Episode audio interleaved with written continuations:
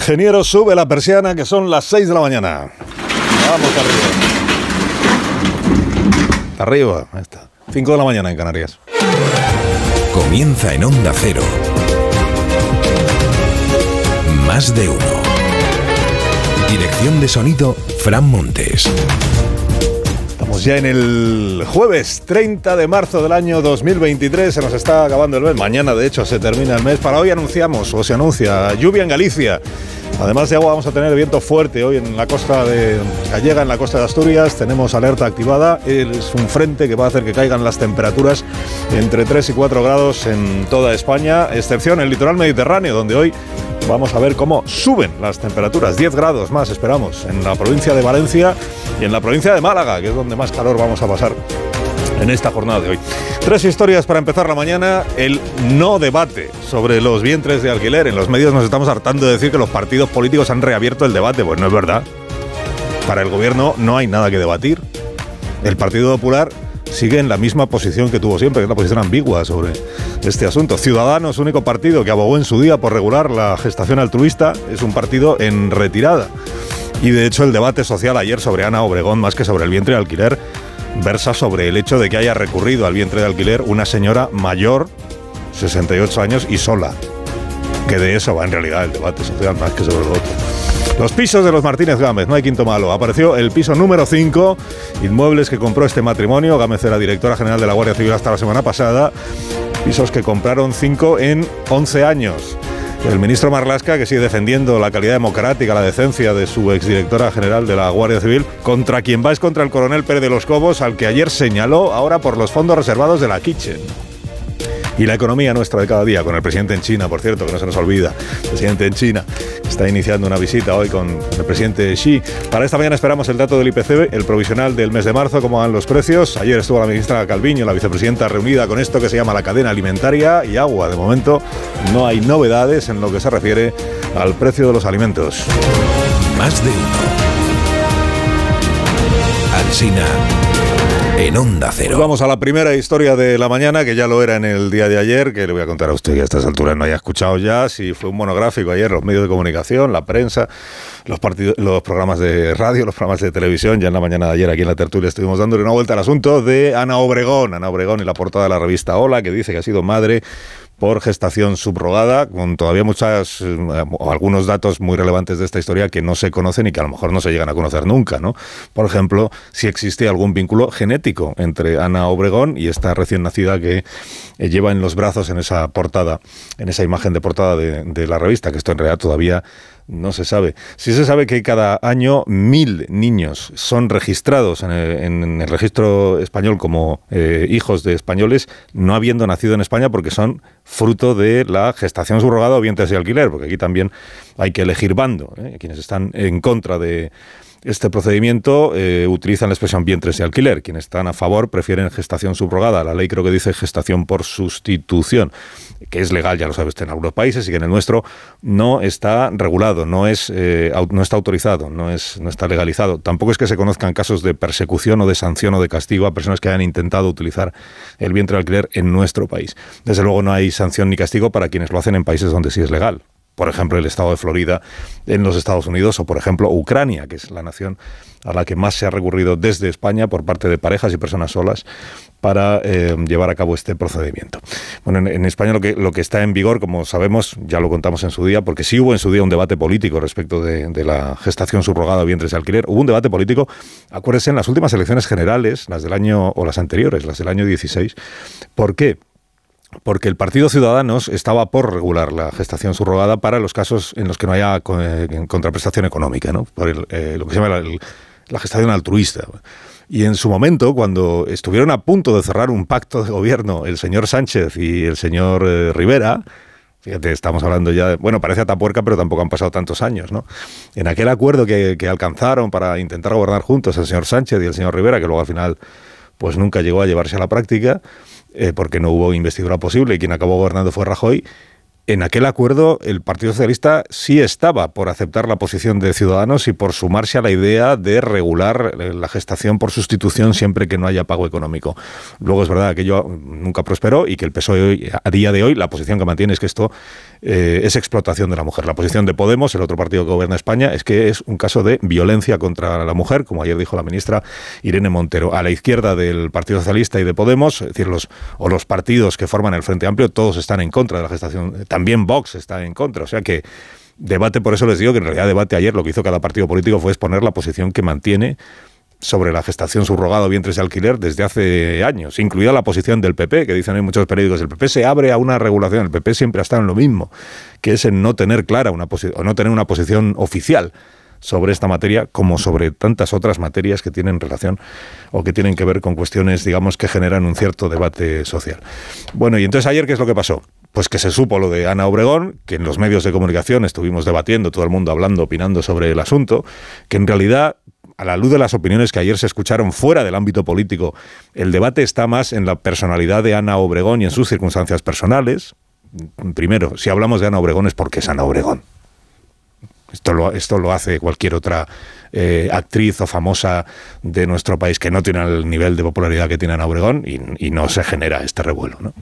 lo hace un señor de 68 años y no se genera este revuelo. Pero es Ana Obregón, es Ana Obregón, tiene 68 años, está cerca de cumplir los 70, todo el mundo conoce su historia reciente, su vida, el golpe que ha encajado por la muerte de, su hijo, en fin, quién no sabe la historia de Ana Obregón, y tiene la edad que tiene, y este es en realidad, de esto es de lo que en realidad se estuvo debatiendo ayer en los medios de comunicación. En el Parlamento no, en el Parlamento no ha habido ningún debate, en el Parlamento lo que hubo fueron opiniones de los diputados a los que los periodistas les preguntaban qué opinaban sobre el caso de Ana Obregón, con una circunstancia muy llamativa, que es que todos respondían y, emitían su opinión sobre la gestación subrogada o los vientres de alquiler, y ninguno mencionaba por su nombre ni a Ana Obregón, ni la edad que tiene Ana Obregón, ni ninguna otra circunstancia. Como si en realidad no estuvieran hablando de lo que sí hablaban, que era de Ana Obregón. Es una práctica que no es legal en España, también está prohibida su publicidad y, como le digo, la nueva ley de derechos sexuales y derechos reproductivos lo reconoce como una forma de violencia contra las mujeres. Creemos que es una forma más de explotación del cuerpo de la mujer y, por tanto, no estamos de acuerdo. En el sistema que defiende Ciudadanos no se alquila ningún vientre. Es una gestación subrogada que se plantea de una forma altruista, que no es mediante precio. Estos Ciudadanos es el Mundo Val, que es el único partido, insisto, que está por claramente y desde hace años por regular la eh, gestación por sustitución siempre que sea altruista.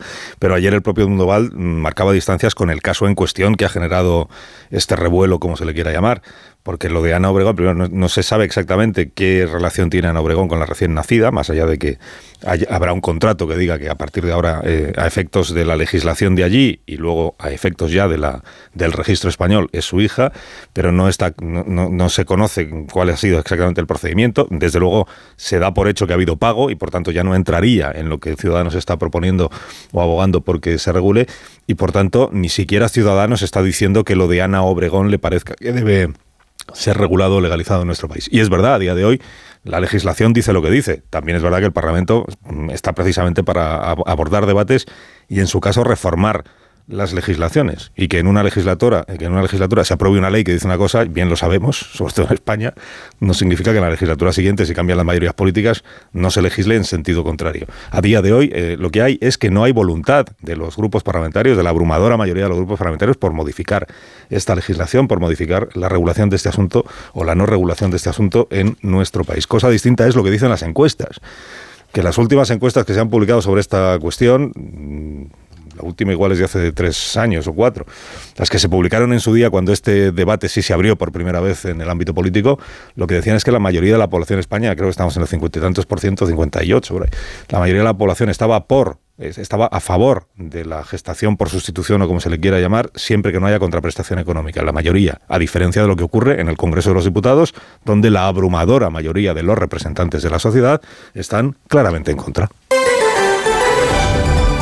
a la segunda historia de la mañana, que tiene que ver con el ministro Marlasca, otra, mañana otra mañana más. El ministro Marlasca, que ayer en el Congreso de los Diputados, lo escuchamos aquí en directo en la sesión de control, volvió a hacer primero una encendida defensa de la exdirectora general de la Guardia Civil, la señora Gámez, por la calidad democrática, la pulcritud, dijo ayer el ministro, la profilaxis que dijo la semana pasada, que ha demostrado la señora Gámez al apartarse del puesto de directora de la Guardia Civil, porque la versión oficial dice que se ha apartado ella voluntariamente al apartarse para que no salpique a la Guardia Civil lo que la investigación que tiene que ver con el marido de la directora. Esto ya dijimos la semana pasada que es una explicación, bueno, cada uno opina lo que quiera, pero es una explicación un poco regulera.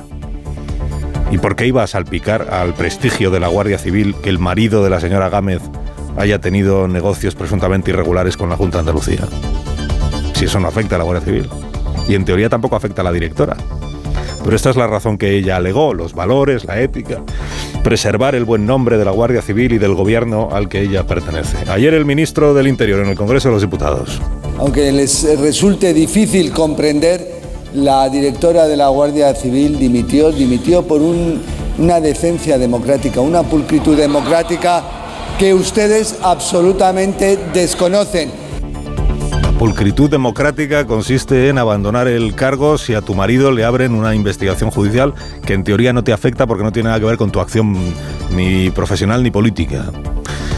Han ido pasando los días y se han ido sabiendo algunas cosas. La última es la que publica esta mañana el diario El Español. Ayer les contaba que la ABC daba cuenta de que en la investigación que está realizando eh, la Policía Judicial, porque es una investigación que depende de un juez, en la investigación lo que ha aparecido es que el marido de la señora Gámez y ella misma, eh, en tres años, del 9 al 12, se habían comprado tres pisos.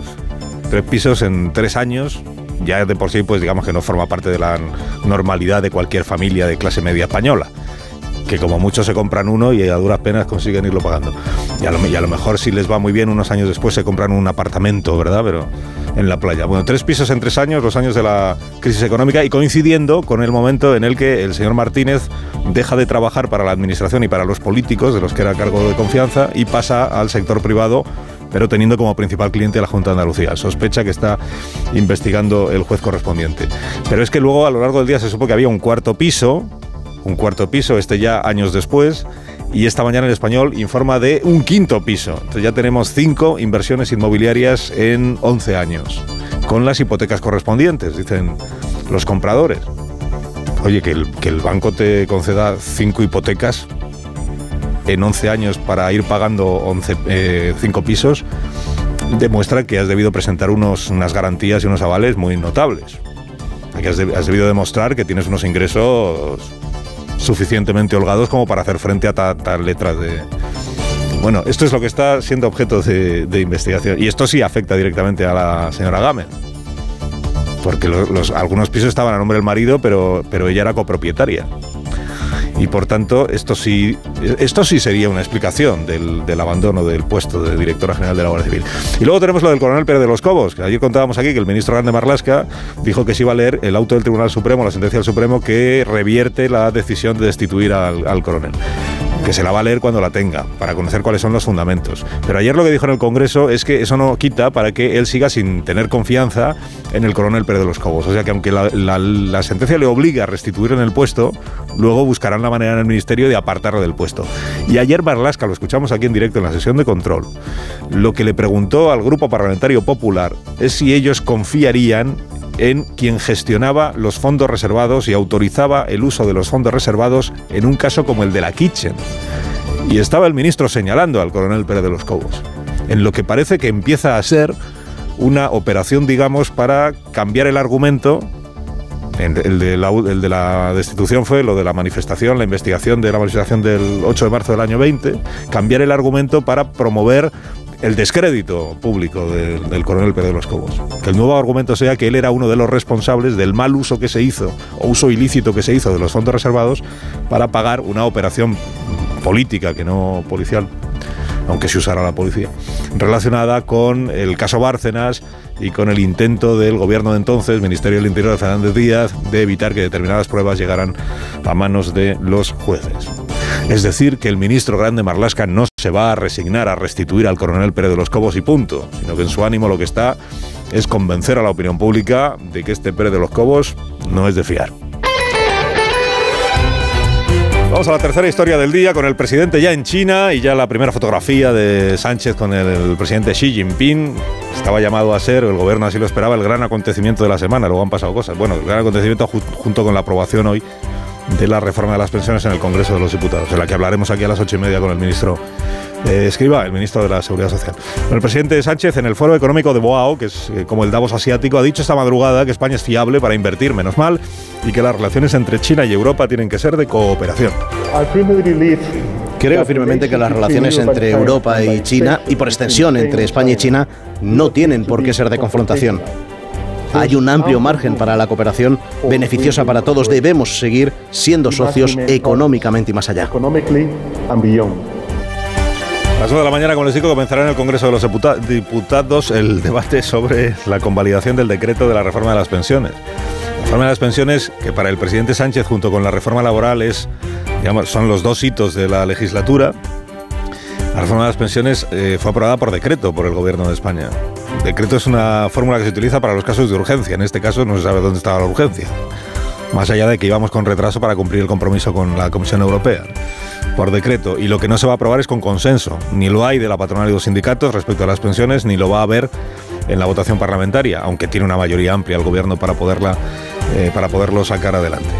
Eh, digo, hablaremos esta mañana con el ministro Escribá de la reforma de las pensiones y de lo que trae consigo. Y además esta mañana conoceremos, 9 de la mañana, el dato provisional de los precios del mes de marzo.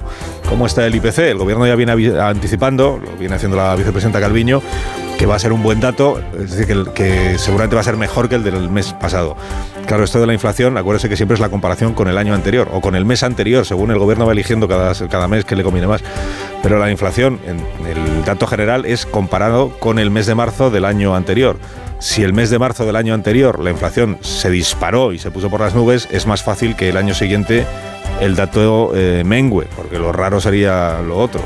Es que el mes de marzo del año pasado estuvimos casi en un 9% de inflación, creo recordar. Claro, en, la comparación con el mes de marzo del año anterior, lo normal sería que el de este año, y además ojalá se vaya consolidando una tendencia a la rebaja o a la bajada de la inflación. No hay novedades, por cierto, sobre el precio de los alimentos. Ayer la reunión de la vicepresidenta con la llamada cadena alimentaria, pues terminó con las organizaciones agrarias y ganaderas diciéndole al gobierno a nosotros no nos mire. A nosotros no nos diga que moderemos nuestros márgenes porque nosotros, si no nos han bajado los costes de producción, no podemos bajar nosotros el precio al que vendemos nuestro producto. Fíjese usted mejor en la distribución que es donde los márgenes se han reducido bastante poco en comparación con la reducción de los nuestros. Y por cierto, publica esta mañana la vanguardia, que el cheque de 200 euros para alimentación que el gobierno aprobó con la intención de que beneficiara a 6 millones de personas no va a llegar ni a 3. Estamos a un día de que finalice el plazo para solicitarlo y digo, muchas familias desconocen su existencia o no saben cómo pedir la ayuda porque lo cierto es que no lo han hecho. Más de uno en Onda Cero. Donde Alcina. Periódicos de esta mañana, 6 y 17, una menos en Canarias. La vanguardia abre por aquí. Empresarios y expertos alertan de los avances descontrolados en la inteligencia artificial. Diaria Elon Musk dicen más de mil especialistas piden una moratoria de seis meses y la supervisión de los gobiernos ante la irrupción de GPT 4. En realidad, quien aparece en todas las portadas es Ana Obregón, en todas las portadas de la prensa que habitualmente no se ocupa de llevar en portada a Ana Obregón, pero que hoy ha encontrado pues, un motivo suficientemente eh, fundamentado, justificado desde el punto de vista del criterio de los periódicos de papel para eh, llevar a Ana en primera página. Lo hace el periódico, dice polémica maternidad, entre comillas, de Ana Obregón. Dice el mundo del caso Ana Obregón desafía los límites de la gestación subrogada. En el diario ABC, el, el, Consejo de Estado pide al Gobierno más rigor en sus leyes y dice el Ejecutivo reabre el debate de la gestación subrogada por el caso Ana Obregón. Yo discrepo del, del enfoque. Quirós, el Gobierno lo que ha hecho es cerrar el debate sobre la gestación subrogada o vientres de alquiler. Ha dicho que aquí no hay nada que debatir. El país, los partidos reabren el debate. Esto se repite muchísimo en los periódicos de esta mañana. Los partidos reabren el debate sobre. Foto en portada no es de Ana Obregón, sino del Papa Francisco, ingresado ayer por problemas respiratorios. Destaca muchísimo el diario El País que el gobierno ha pactado con la Iglesia Católica en España el fin de dos privilegios fiscales que van a pagar a partir de ahora dos impuestos municipales. Pero lo que van a seguir sin pagar es el IBI de los edificios que no se dedican al rezo, al, al culto. Esta es una promesa del gobierno que está sin cumplir. Pero el gobierno se iba muy bien con la Iglesia Católica. Dice la razón esta mañana, Moncloa reniega de la gestación subrogada que pactó con Ciudadanos. En el periódico de España, el debate de la gestación agita España. Y el confidencial esta mañana. El PSOE se prepara para la ruptura real entre Yolanda Díaz y Podemos. Dicen que Iglesias no va de farol. El español. Sánchez llega a China, convencido de que ni Rusia ni Ucrania pueden imponerse en la guerra. El independiente. El PSOE prepara el terreno ante el riesgo de ruptura entre Yolanda y Podemos. Y en el diario.es España registra más de 2.500 bebés nacidos por gestación subrogada en una década, pese a que se prohíbe esta práctica. Otros periódicos dicen que son 1.000 al año, salen bastante más. ¿Qué Día Internacional celebras hoy, Elena? Bueno, buenos días. Muy buenos días, Carlos. Este 30 de marzo se celebra el Día del idli, uno de los platos más antiguos y populares de la India, aunque su origen está en Indonesia, donde lo bautizaron en un principio como kedli. A la India llegó más tarde, en torno al siglo VII. Se cree que de la mano de los reyes hindúes que viajaban a este país acompañados siempre de sus cocineros. El idli es un pequeño pastel de arroz principalmente, aunque su masa lleva también lentejas, que se cocina al vapor y se suele comer en el desayuno. Tiene una textura similar a la de las crepes y un sabor muy suave, por eso se suele acompañar de todo tipo de salsas. Las que más se usan son el chutney de tomate o de coco, por ejemplo, también el curry y el sambar, otro plato tradicional elaborado de lentejas. Este día se creó en reconocimiento a la gastronomía india y con el fin de dar a conocer en el resto del mundo este popular plato y por esa razón nosotros hoy también celebramos el Día Mundial del Idli. Más de uno en Onda Cero.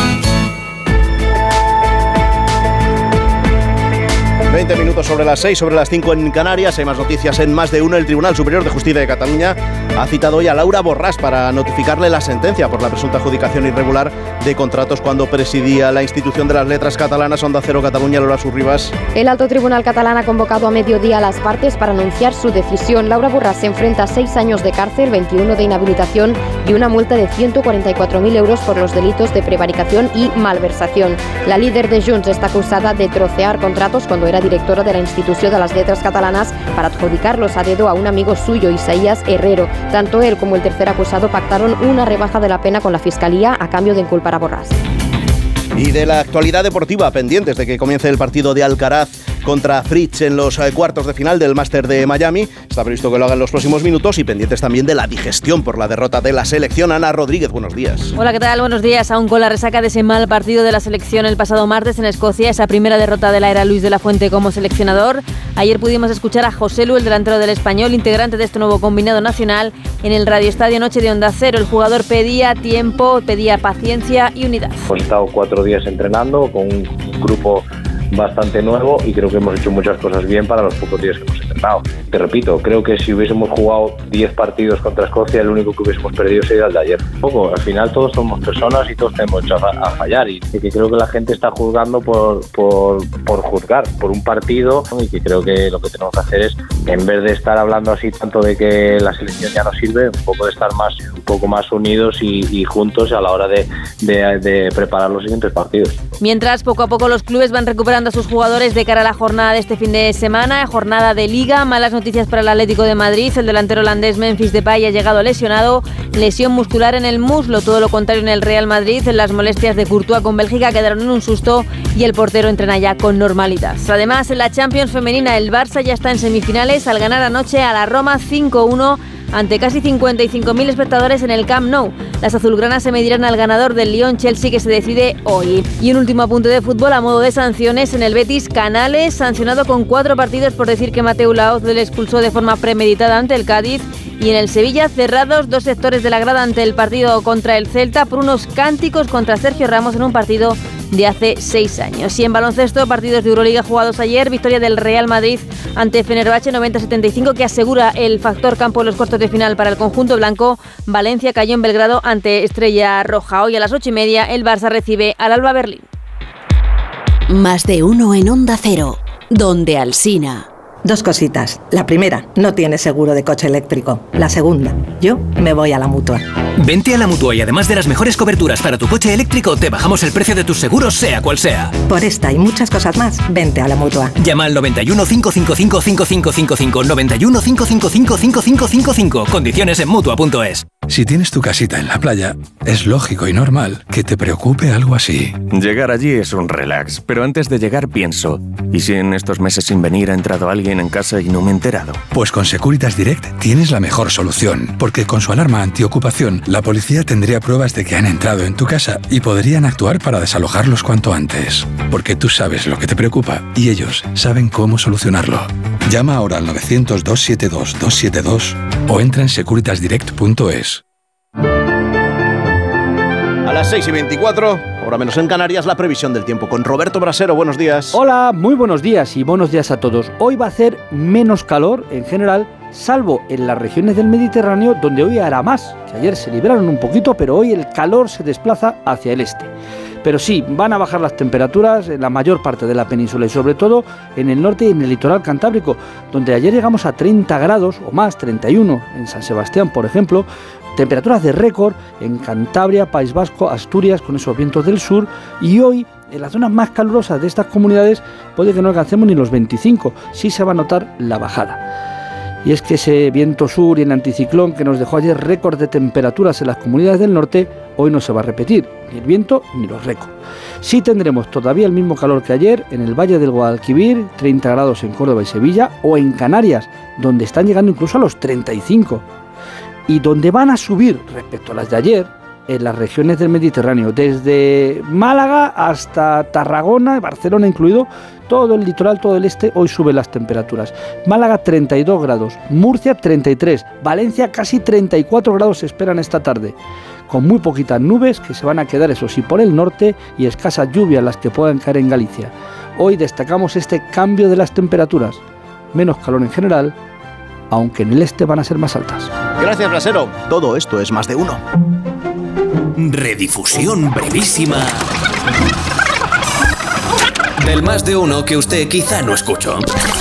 ¿Qué le pasaba a Bruno Macarena? ¿Cuál era, en qué situación se encontraba? Mira, pues eh, Bruno, nuestro hijo Bruno, con cuatro añitos y medio, de un día para otro sufrió una lo que se llama una encefalitis autoinmune y bueno, de estar jugando en el parque un día tenía una lesión cerebral tan tan grande que le dejó en un estado casi vegetal. Han sido siete años de lucha constante de por nuestro hijo.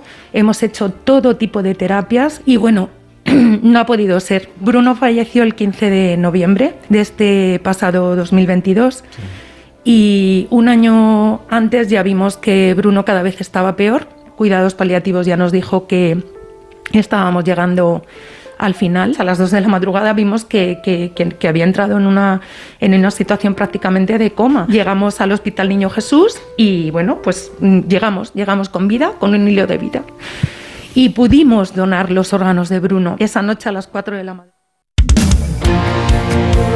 98.0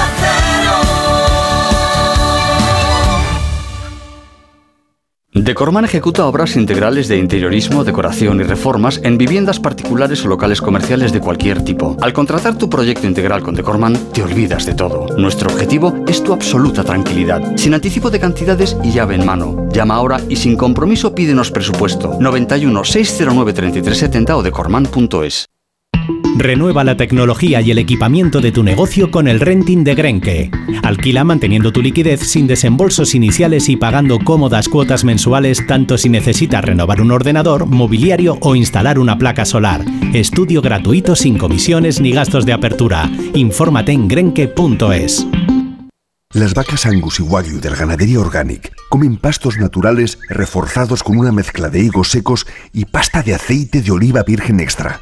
Es una carne increíble. Y como queremos que la pruebes, te llevamos del campo a tu casa dos solomillacos de 300 gramos, un chuletón de un kilo y cuatro hamburguesas de 150 gramos por solo 69 euros. Todo Angus Eco de Organic. Haz tu pedido 910 2010 910 2010 o en carneorganic.com. Organic, la mejor carne del mundo.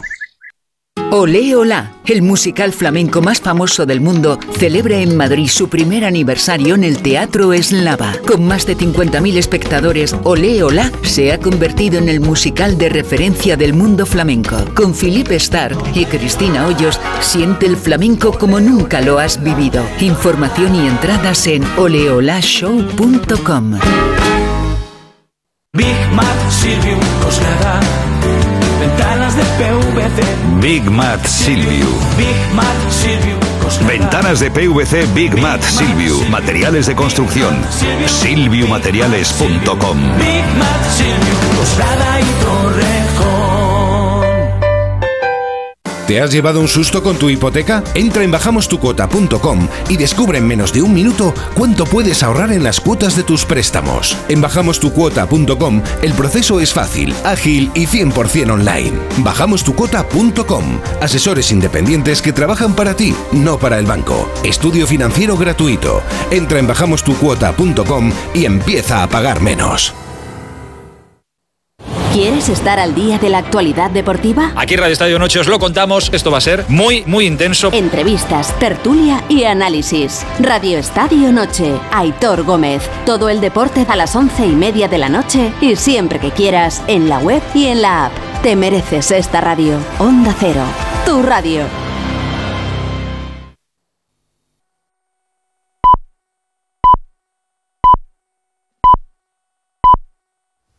Son las seis y media, son las cinco y media en Canarias.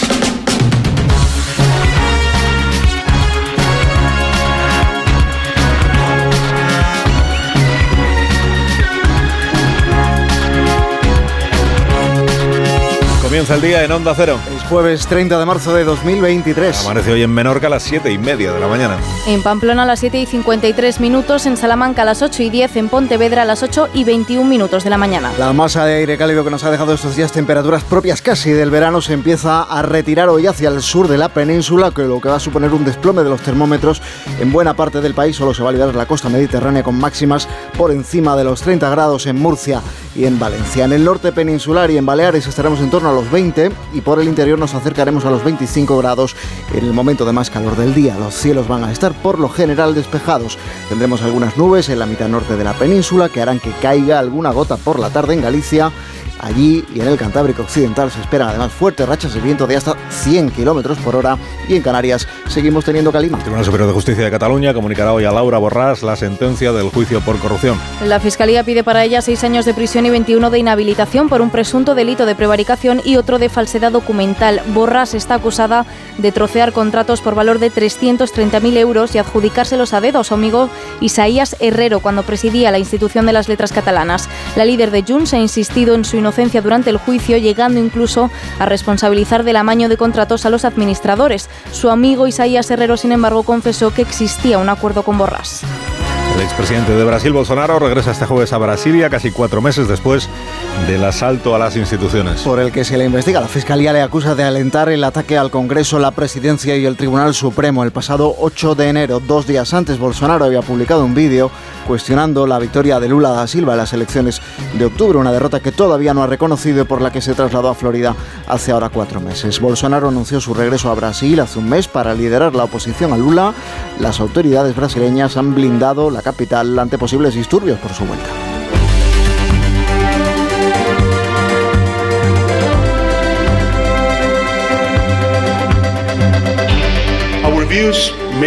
Nuestras opiniones pueden diferir en algunas áreas, pero debemos seguir construyendo puentes y aumentando la confianza mutua. Señoras y señores, creo firmemente en un orden internacional conforme a derecho, el libre equilibrio y el comercio justo. Son esenciales para la estabilidad y la prosperidad de todos. El presidente del gobierno, el señor Sánchez, eh, llaman- haciendo un llamamiento para reforzar la confianza entre España y China, ha iniciado este viaje de dos días a Pekín. Se va a reunir con el presidente Xi Jinping y antes ha intervenido en el Foro Económico de Boao. La versión asática de Foro de Davos. El presidente ha defendido España como un país fiable y abierto, ha reclamado más diplomacia, más cooperación y ha compartido también su deseo de una paz duradera para Ucrania, agradeciendo a China su iniciativa mediadora en el conflicto. Enviado especial de Onda Cero, Juan de Dios Colmenero.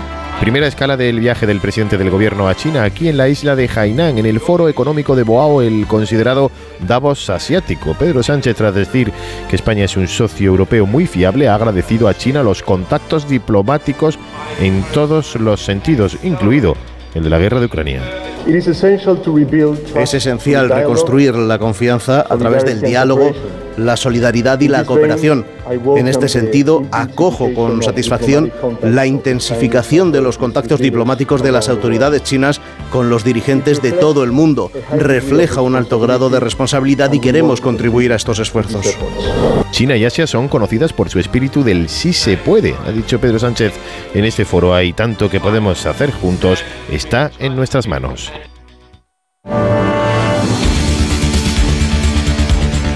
A las 9 de la mañana en el Congreso de los Diputados comienza el pleno en el que se debatirá y aprobará el decreto o convalidará el decreto de la reforma de las pensiones. Si no hay sorpresas, se dará el visto bueno, por tanto, al texto que va a ser tramitado ahora como proyecto de ley para que los grupos puedan introducir los cambios que consideren necesarios. La reforma va a salir adelante porque Escriba ha ido amarrando los votos de sus socios a cambio de las oportunas concesiones. Con Bildu ha pactado una subida de las pensiones mínima de viudedad de hasta 126 euros al mes y con Esquerra que los trabajadores con jornada reducida por hijos a cargo coticen al 100% durante todo ese tiempo, durante todo el tiempo que mantengan esa jornada. Quien va a votar en contra de la reforma es la oposición. El Partido Popular critica que les falta información. El ministro Escriba cree que son solo excusas y acusa al Partido Popular de generar ruido. Esto no va de falta de transparencia, es la máxima transparencia. Esto va de poner excusas, de poner excusas para intentar justificar lo injustificable y para crear ruido y para confundir con información no correcta. El Partido Popular no es el único que cuestiona la sostenibilidad del nuevo sistema de pensiones que plantea Escribá. La patronal se quedó fuera del acuerdo con el Gobierno y en las últimas semanas se han pronunciado en contra el BBVA, la IREF o el Banco de España. Tampoco a Funcas y a FEDEA, la Fundación de Estudios de Economía Aplicada, les convence la reforma. Creen que los cálculos no salen porque se aumenta notablemente el gasto y poco los ingresos. Caridad García. Escriba llega hoy al Congreso con la misión política cumplida. Ha convencido a Bruselas, a los sindicatos y a los diputados suficientes como para sacar adelante su reforma, aunque sea con ligeros cambios. Se va a tramitar como proyecto de ley.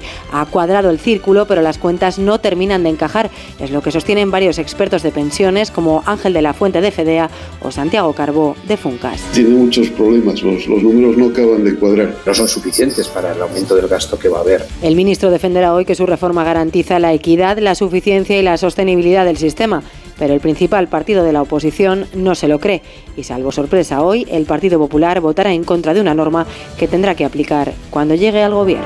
La segunda parte de la reforma de las pensiones es uno de los compromisos del gobierno con Bruselas para recibir el cuarto desembolso de los fondos europeos que asciende a 10.000 millones de euros. Escriba viene presumiendo de que la reforma cuenta con el aval de la Comisión Europea. Hoy, sin embargo, publica el diario ABC que Bruselas no ha dado todavía su visto bueno definitivo. La Comisión está esperando a recibir la solicitud de pago de los fondos para revisar al detalle el texto. El INE publicará esta mañana el dato provisional de los precios del mes de marzo. En febrero la inflación subió hasta el 6%, arrastrada en gran parte por los alimentos que se dispararon hasta el 16,6%. Pese a los malos datos, el gobierno se mostró entonces optimista y pidió tiempo para que las últimas medidas tengan efecto en los precios. La vicepresidenta Nadia Calviño adelantaba ayer una bajada del IPC para este mes de marzo y defendía la gestión económica del Ejecutivo. Hemos logrado bajar la inflación cinco puntos en cinco meses el año pasado y situarnos entre los más los que tienen la inflación más baja de Europa, a pesar de la caída tan intensa del PIB y de la economía causada por la pandemia, estamos teniendo una salida de la crisis muy diferente. Hay más de 20 millones de personas afiliadas a la seguridad social. Esta política económica funciona. Mañana termina el plazo para solicitar el cheque de 200 euros aprobado por el Gobierno para ayudar a las familias a hacer frente a la inflación y, según publica La Vanguardia, los beneficiarios apenas llegan a los 2.700.000. La ayuda se ha quedado muy lejos de la expectativa de 6 millones de personas que manejaba el gobierno.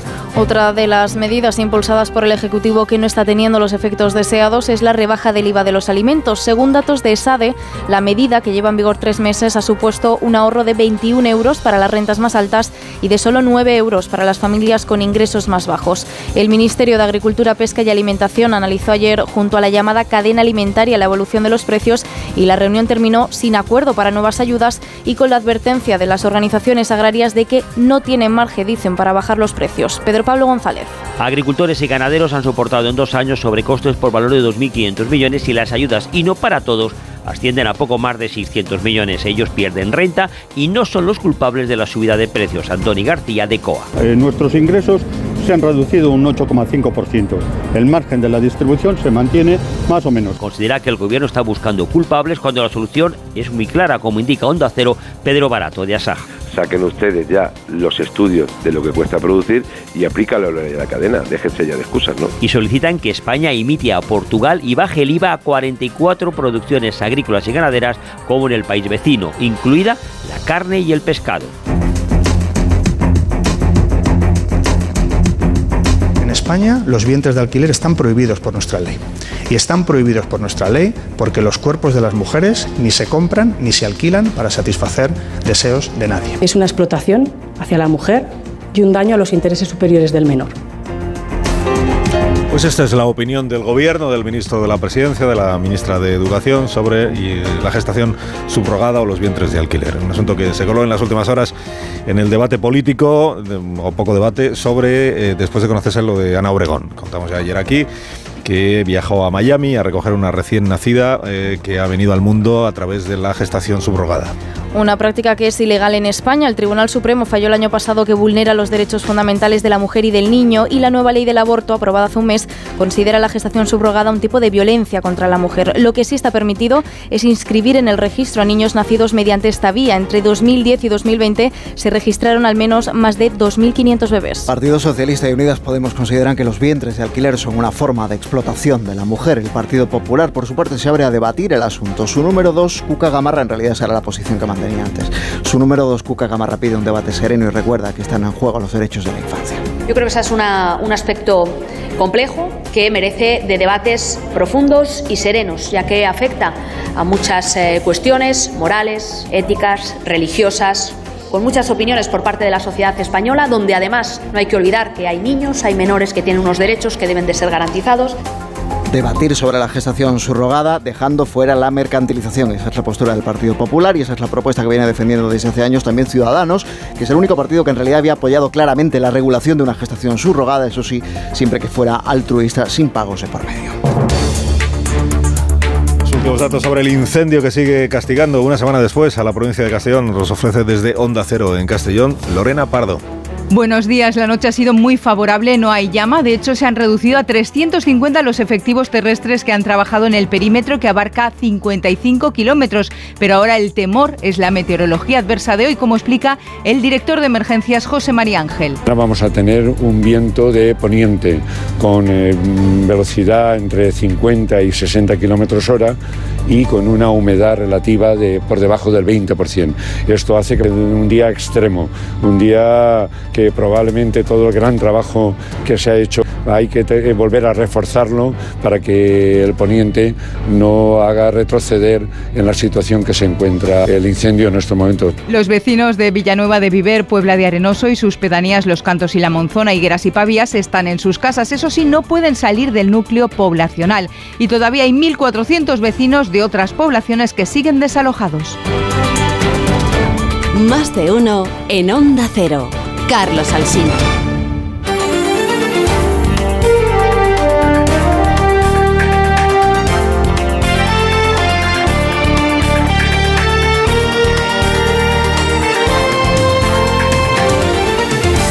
De esta mañana del jueves ha dimitido el experto del Vaticano en la lucha contra los abusos sexuales en la Iglesia por falta de transparencia. Encargado de la Comisión Vaticana contra los Abusos, el jesuista Hans Solner renuncia al cargo tras observar falta de liderazgo, claridad y transparencia financiera en un asunto que debería estar en el centro de la misión de la Iglesia. Aquí en España los obispos han presentado los datos sobre abusos sexuales ante el defensor del pueblo que en los últimos meses les había reprochado la escasa información recibida y les había instado a colaborar. El gobierno de Macron cita a los sindicatos la semana que viene tras el malestar social generado por la reforma de las pensiones. La primera ministra Elizabeth Borne cede y finalmente recibirá en, Mantillón su residencia oficial a los principales sindicatos del país. El objetivo es intentar frenar las protestas, aunque el gobierno insiste en que no tocará el texto, tampoco lo referente al retraso de la edad de jubilación, a la espera de que el Constitucional se pronuncie el 14 de abril sobre la reforma. El pequeño Nicolás ha sido condenado a otros cuatro años y tres meses de cárcel. Condenado por cuarta vez, acumula ya más de 12 años de pena de prisión. La Audiencia de Madrid sentencia que urdió una trama ilegal para acceder a bases de datos policiales y conseguir así ingresos en ambientes políticos.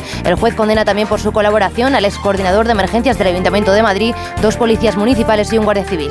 Un juez de Santiago ordena tratar con una terapia de electrochoque a un paciente a pesar del no de la familia y del paciente. Que no responde a tratamiento y sufre una grave patología psiquiátrica, por lo que el juez considera que no tiene capacidad para dar consentimiento.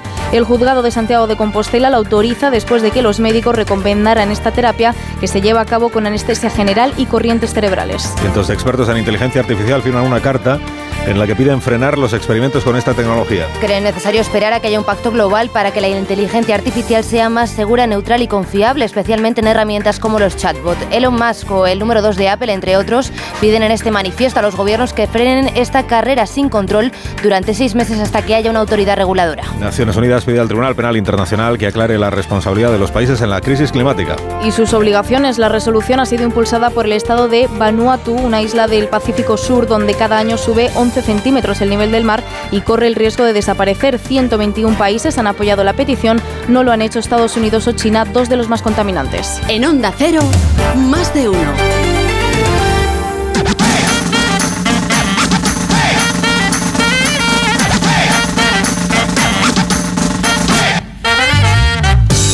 A 7 menos 16, una menos en Canarias. Ahora Sara Iturbide nos cuenta la historia de una canción. Buenos días, Sara. Muy buenos días, Carlos. Hoy traigo un tema del primer disco, porque tuvo más de uno, del actor Bruce Willis. La canción de hoy se llama Bajo el Paseo Marítimo.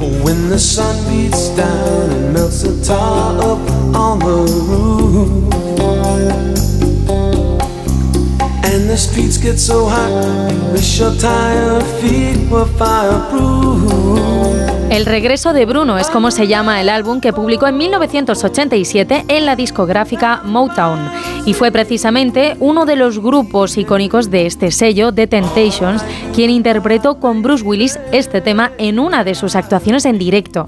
La versión de hoy es una de las más originales que se han hecho de este tema, lanzado en los 60 por el grupo The Drifters. Rudy Lewis, el líder de la banda, murió la noche anterior a la grabación del tema de una sobredosis de heroína. Le faltaban tres meses para cumplir 28 años. Esto le convirtió en uno de los primeros miembros del malogrado Club de los 27. El resto de la banda decidió seguir adelante con el plan de grabación y fue Johnny Moore, el otro vocalista del grupo, quien la interpretó. Una decisión que parece que fue acertada, ya que el sencillo fue todo un éxito.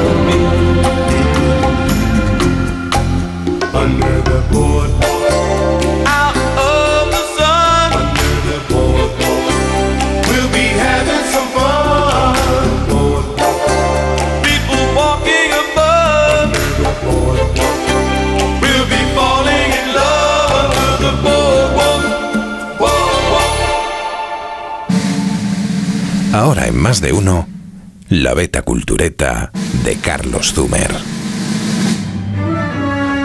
Aún me queda una tarea antes de irme de vacaciones, una misión prosélita pero no plasta, razonar por qué es cultureta la Semana Santa. Razonar que devociones aparte en las fiestas de los creyentes caben todos los ateos, incluido el cultureta, por lo menos en el sur. Hay romanos como en las películas de romanos, en la llamada Centuria Romana de la Macarena, los armaos, que van con la procesión en número de 100, solo 100, con una lista de espera de por lo menos 10 años. Porque vale para aprender de la Biblia, a lo Emanuel Carrer, y de historia a lo Montefiore. En la Semana Santa, producto de la Contrarreforma, del Concilio de Trento, religión en la calle contra el cenizo de Lutero. Porque Juan de la Encina, bardo de los Reyes Católicos, ya mencionaba sus canciones Las Torrijas. Sin vino todavía, debo reconocer. Porque las mariquillas de la Macarena son de Joselito el Gallo y las hayas de la Esperanza de Triana de Juan Belmonte. También en esto había antagonismo. Porque sale a la calle un museo barroco, viviente, que se mueve, que huele y que suena. y que nunca es igual al año siguiente. Porque las marchas son un puchero musical interminable. Mezcla de zarzuela, paso doble, marchas militares y lutos sinfónicos. Por Martínez Montañés y Juan de Mesa, escultores milagrosos. Y por Rodríguez Ojeda, artista y bordador que dio color al siglo XX. Y porque si vas al Prado a dejarte trascender por el descendimiento o el Cristo de Velázquez, no sé qué tiene esto de diferente.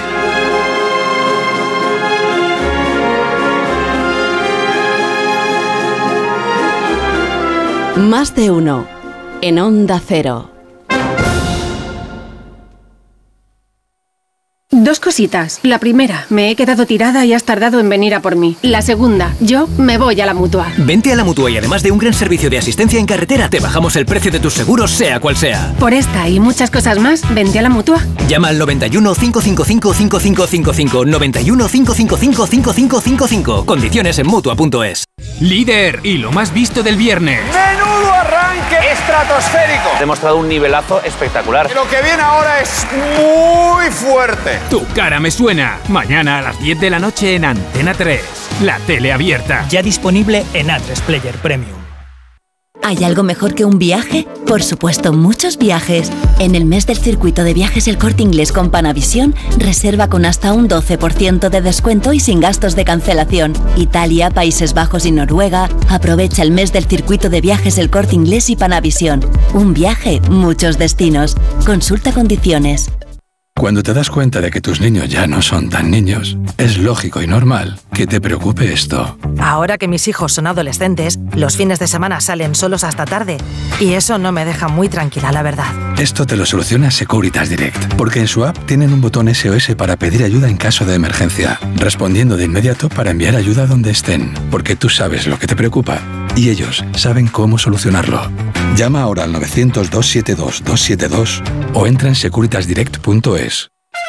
Ven a Navarra, recorre bosques mágicos y paisajes lunares, descubre sus mitos y leyendas, visita cuevas embrujadas, aprecia el legado del Camino de Santiago y disfruta de su exquisita gastronomía. Navarra te propone otro turismo, un turismo sostenible. Déjate impregnar por la huella de Navarra. El sábado 1 de abril Gente Viajera se hará en directo desde Estella Lizarra, una ciudad con esencia jacobea y magníficas joyas románicas. Con el patrocinio de Turismo de Navarra, Gobierno de Navarra. Nafarroako Gobernua. El sábado 1 a partir de las 12 del mediodía, gente viajera en Navarra, con Carlas Lamelo. Te mereces esta radio.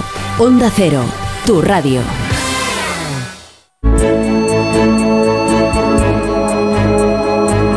Más de uno. En Onda Cero.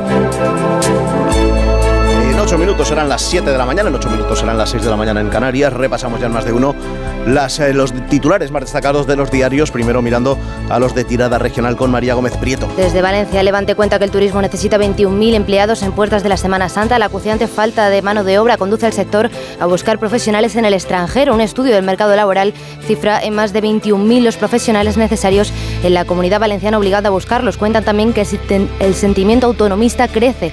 Entre los valencianos ha aumentado en 10 puntos los que creen en el modelo de Estado y en la voz de Galicia. En Galicia se necesitará más de un año para superar los retrasos de la huelga judicial. En dos meses han quedado suspendidas 17.000 actuaciones procesales. Y en la prensa Intervelez. Empezando por Italia, el diario La República. Infección respiratoria y problemas cardíacos. El Papa hospitalizado en observación. El Corriere de la Sera. El Papa hospitalizado tiene una infección respiratoria. Tendrá que permanecer unos días en el Gemelli, el hospital de Roma. Il Giornale. El Papa Francisco está enfermo, ingresado por un problema respiratorio y fatiga cardíaca. El mundo reza por él. En Francia, Le Figaro, Born y los sindicatos. ¿El diálogo imposible? Se pregunta este diario. La primera ministra invita a los responsables de las centrales a Matiñón para buscar sintonía, pero rechaza abordar con ellos la cuestión de elevar la edad de jubilación a los 64. En Le Monde, la inflación sacude los hábitos alimentarios. Los consumidores tienen que adaptarse a un aumento interanual del 14 14,8% en los precios de los alimentos en el mes de febrero, que es el doble que la tasa de inflación general en Francia. El Le Parisien, ¿cómo romper la espiral de obesidad infantil? La Seguridad Social pone en marcha un programa para niños de entre 3 y 12 años con sobrepeso. Dice que es un importante problema de salud pública en ese país. En Alemania, el diario Tagesspiegel, fuera de control. Los expertos en tecnología piden una pausa en el desarrollo de la inteligencia artificial. En Die Welt, esta vez como rey, sobre la visita de Estado de Carlos III y Camila, Carlos que ya había ido en calidad de príncipe de Gales en visita oficial a Alemania, eh, es la primera visita eh, al extranjero de su reinado y destaca este diario que en el discurso que pronunció en el banquete de Estado el rey dijo estar más convencido que nunca del valor perdurable de la relación entre Gran Bretaña y Alemania. Contamos ya esa noticia que no interesa a nadie y que nos trae como siempre María Gutiérrez. ¿A dónde nos llevas hoy María? Buenos días. Buenos días, eh, Rubén. Hoy nos vamos hasta Colombia, donde al menos nueve militares del ejército de este país han muerto y una decena más han resultado heridos en un ataque por parte de la guerrilla del Ejército de Liberación Nacional al frente de Camilo Torres. Esta organización guerrillera insurgente colombiana que pertenece a la extrema izquierda y opera en Colombia y Venezuela es particularmente fuerte en la zona de Catatumbo y al gobierno que lleva tiempo, lleva tiempo intentando hacer negociaciones con ellos por la paz. Pero según ha dicho el presidente de Colombia, que también ha repudiado este acto, estos hechos no contribuyen de ningún modo a lograr la paz. El ataque se ha llevado a cabo con explosivos, además de con disparos de fusil, y se ha cometido en una base militar en la zona rural del Carmen, al noroeste de Colombia. Entre las nueve víctimas se encontraban dos suboficiales y siete soldados. Pero todo esto, ¿a quién le interesa? Vamos camino de las 7 de la mañana, camino de las 6 de la mañana en Canarias, en este día en el que las temperaturas van a bajar y mucho en todo el país. Solo se salva porque ahí van a subir de forma considerable en el litoral mediterráneo. Llegamos a las 7, estamos en más de uno.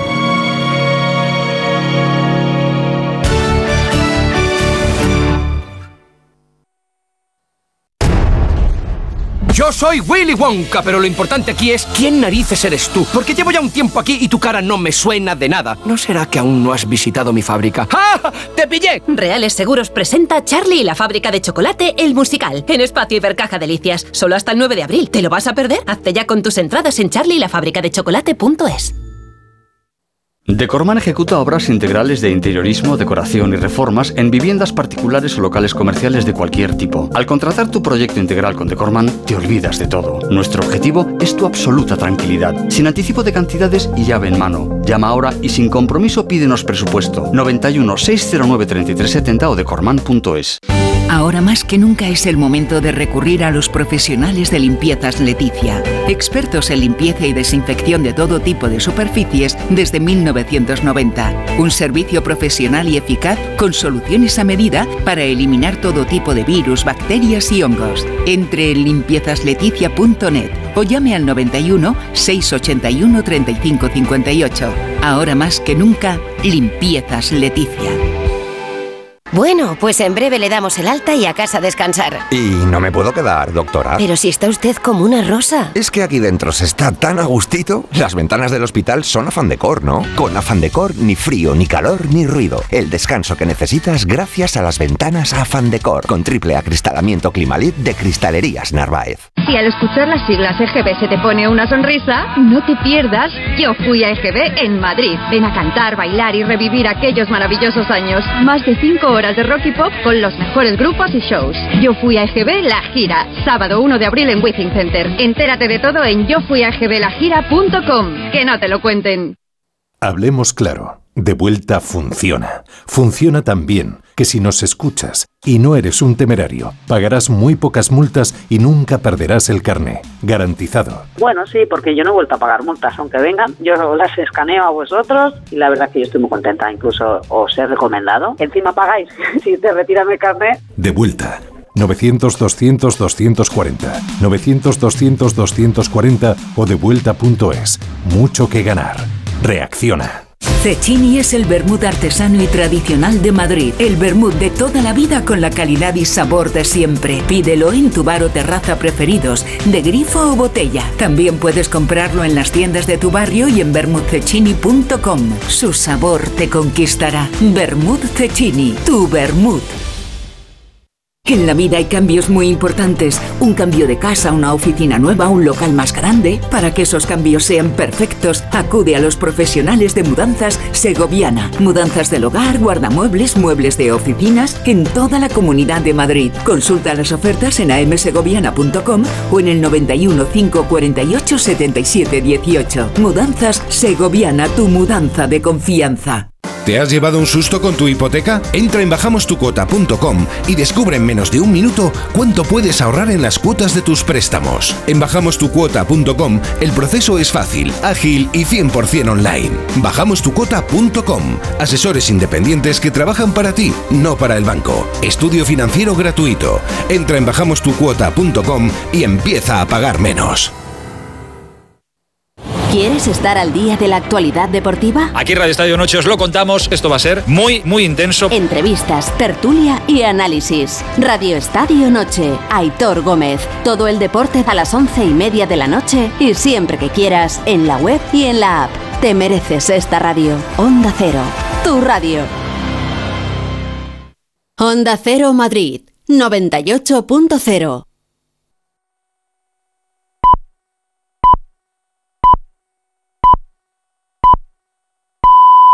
No sé qué pasa, no arranca. Se está inundando todo el garaje. Es mi hija, necesita un médico. En estos momentos, ¿qué seguro elegirías? Elige Mafre, el mejor servicio 24/7 en acción. Y con las ventajas de tener todos tus seguros, coche, hogar, salud, empresa y vida, en la misma compañía. Mafre, la aseguradora de más confianza en España. Más de uno en Onda Cero. Donde Alsina. Son las 7 de la mañana, 6 de la mañana en Canarias. Felicidades a las Osburgas, los Domninos, los Clinos y las Zósimas en el día de su santo. Y felicidades a Warren Beatty, que cumple 86 años y seguro, Warren, sí, seguro que nos está escuchando. Buenos días, desde Onda Cero.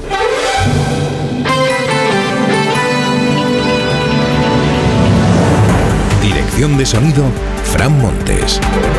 Producción, María Jesús Moreno.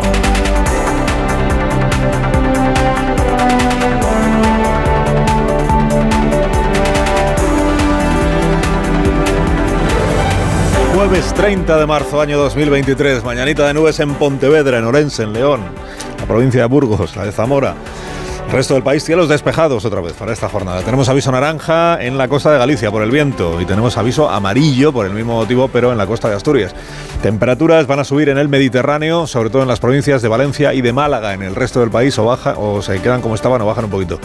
A esta hora nos estamos moviendo entre los 13 grados que tenemos en San Sebastián, los 14 con que empezamos el día en Madrid y los 24 que disfrutamos ya en Mogán, Gran Canaria. 24 grados a esta hora de la mañana. Brasero afina el pronóstico dentro de un momento. Con permiso de Ana Obregón y de la exclusiva de Lola y de la postura oficial que se han visto urgidos los partidos políticos a recordarnos cuál es a la vista del revuelo que ha generado la cosa. Eh, cosa que, por cierto, no pasó con ninguno de los casos anteriores de famosos que recurrieron a la gestación por sustitución o vientres de alquiler en países donde es legal, porque Ana Obregón pues, no es la primera que ha recurrido a este procedimiento y sin embargo nunca había habido tanto revuelo en torno a un... Es que Ana Obregón es Ana Obregón y que tiene la edad que tiene, claro. Y todo eso pues ha traído consigo un enorme revuelo social y que los partidos hayan salido a recordarnos cuál es su posición, en la que por cierto no ha habido grandes, ni grandes ni pequeños, no ha habido cambios. ¿no? Bueno, digo, con permiso de Ana Obregón y de todo lo demás, el dato de la mañana va a ser el del IPC, de, ya lo siento, de los, eh, del mes de marzo, el mm, provisional, dato de la inflación que va a publicar el INE. El gobierno nos viene sugiriendo que es un dato que va a dar tregua en lo que se refiere a la inflación, o sea que va a ir a menos. eh, aunque solo sea claro porque la inflación eh, es una comparación con los precios del año anterior. Y el, año anterior, hace un año, marzo de 2022, la inflación se nos puso en el 9,8%. 9,8%. Fue uno de los picos de la curva. Claro, teniendo ese punto de partida en la comparación, lo aterrador sería que en este marzo del 23 se hubiera producido otro subidón. Todo apunta a que va a bajar la inflación. Por supuesto, tenemos que seguir impulsando el progreso de nuestro país. Solo espero que algún día ustedes se suban al carro. Bueno, como es tradición, en los ministros y ministras del actual gobierno, la respuesta a la pregunta de cada miércoles en la sesión de control, la pregunta que hace la oposición siempre, la respuesta siempre lleva el estrambote este de el rejón a quien ha planteado la pregunta. Ayer la vicepresidenta Calviño también lo hizo, ¿no? Y el ministro Marlaska, en fin. esto siempre es el gobierno estupendo y ustedes que me preguntan, fatal. Acuérdense cuando gobernaban ustedes, cuando gobernaba Rajoy, cuando gobernaba Feijóo en Galicia, cuando gobernaba Aznar. Dentro del gobierno, el sector Yone Belarra está perseverando en su intención de que se intervengan los precios de los alimentos en los supermercados. Martillea con esa propuesta. La parte socialista, de momento lo que prefiere es meter presión a esto que se llama la cadena alimentaria, que va desde los agricultores y ganaderos hasta los puntos de venta, pasando por los distribuidores. Está metiendo presión para que recorten todos ellos sus márgenes y para que sean así ellos quienes se ocupen de que el precio final para el consumidor baje. Ayer las organizaciones agrarias le dijeron al gobierno que no les mire a ellos, sino a los distribuidores. Nuestros ingresos se han reducido un 8,5%. El margen de la distribución se mantiene más o menos. No se pueden bajar los precios en este momento. Los costes de producción son los que están. Y el gobierno lo que tiene que hacer es mirar a su país vecino, en este caso a Portugal, que ha bajado el IVA de 44 producciones, incluida la carne y el pescado. En la cesta de la compra, de momento, por tanto, agua y en lo que se refiere al IVA de la carne y del pescado también, porque ahí no ve el gobierno que el beneficio que le traería a los consumidores la rebaja del IVA de la carne y el pescado compensara el perjuicio en la caída de, de recaudación que sufriría la ministra Montero María Jesús. Y por eso, de momento, sigue sin haber novedades. Bueno, en todo caso, y para el gobierno, hoy eh, es día de celebración. Es día de celebración porque va a sacar adelante en el Congreso la reforma que tenía comprometida con Bruselas y de la que dependía que siguieran llegando en plazo los fondos europeos. Los fondos europeos son el gran hecho diferencial de esta legislatura, en la que Europa, consecuencia de la pandemia, no solo ha inyectado un manguerazo de dinero a nuestro país, sino que tiene suspendidas las reglas fiscales. Aquella tarea nunca completada de equilibrar los ingresos y los gastos para llegar al déficit cero, acuérdese. Claro, para un gobierno, digamos, que es más eh, manejable gestionar cualquier situación teniendo una inyección de fondos europeos, buena parte de los cuales ni siquiera hay que devolver, y no teniendo que cumplir con las reglas del déficit cero, de la reducción de cada año, de la deuda y no sé qué, es más fácil gestionar así una, una crisis que con las reglas fiscales en vigor. Que este es el horizonte que por otra parte tenemos, que el año que viene ya vuelvan a estar en vigor las reglas fiscales, ya no, no, no todo sea tan sencillo.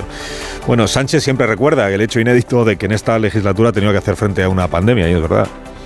Recuerda menos el hecho también inédito de haber tenido dinero público de puertas sin tener que cumplir los objetivos de déficit y de deuda que también es una diferencia.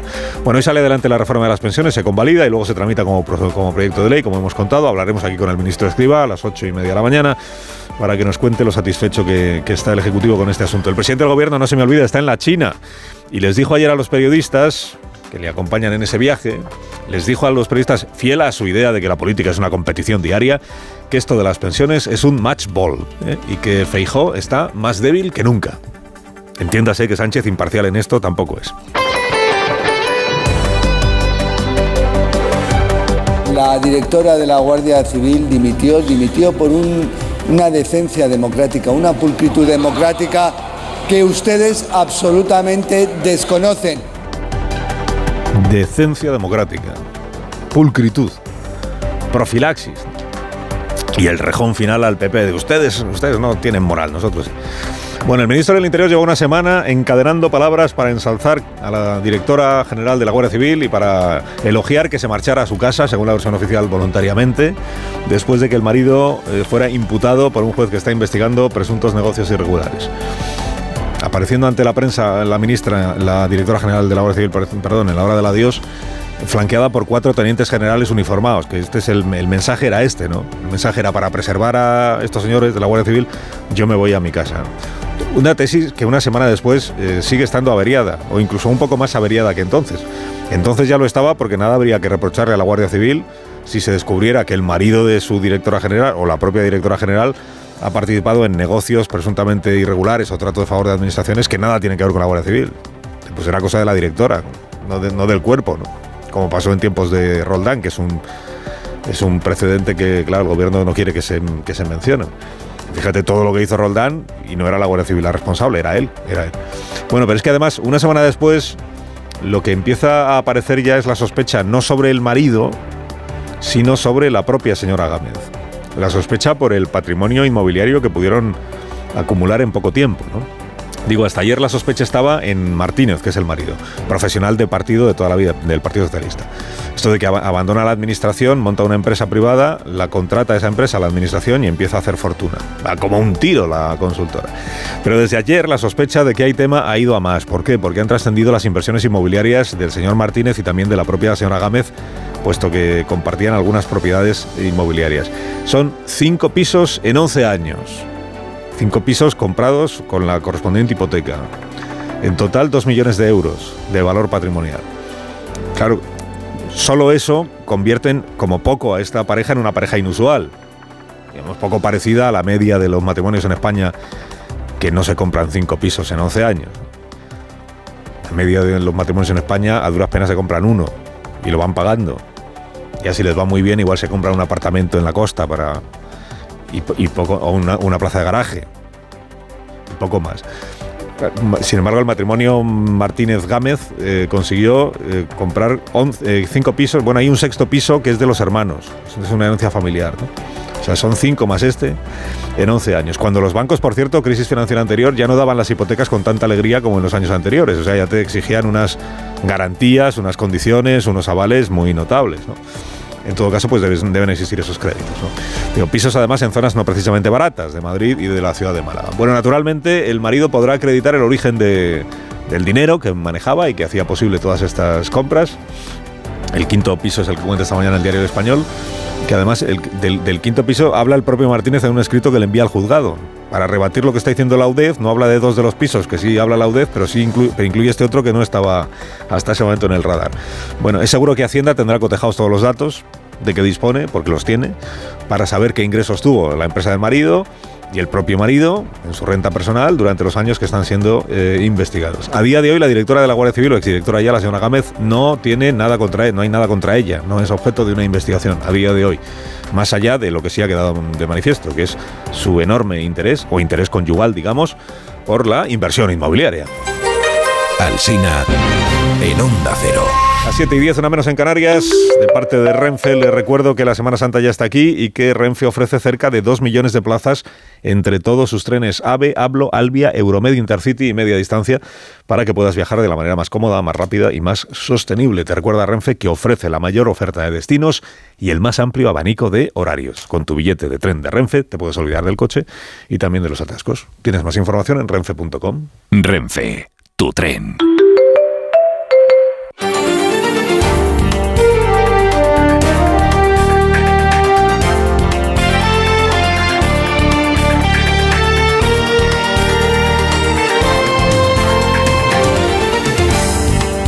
Noticias de la mañana del jueves, 200 vecinos de los municipios cercanos al incendio de Castellón han podido ya regresar a sus casas después de casi una semana. Aunque tendrán que permanecer en sus hogares porque las carreteras están cortadas por seguridad, la evolución es favorable, aunque se teme que el viento de poniente de hoy empeore la situación. Ahora preocupan varios fuegos en el norte del país, con ocho incendios en Galicia y más de 50 simultáneos en Asturias. Hasta allí se ha trasladado la UME para ayudar a la extinción y el presidente del Principado, Adrián Barbón, apunta que el 99% son fuegos intencionados. Lo que puedo asegurar al conjunto de los ciudadanos de Asturias es la contundencia, evidentemente, en la actuación investigadora y que van a pagar con todo el peso de la ley, en este caso el Código Penal.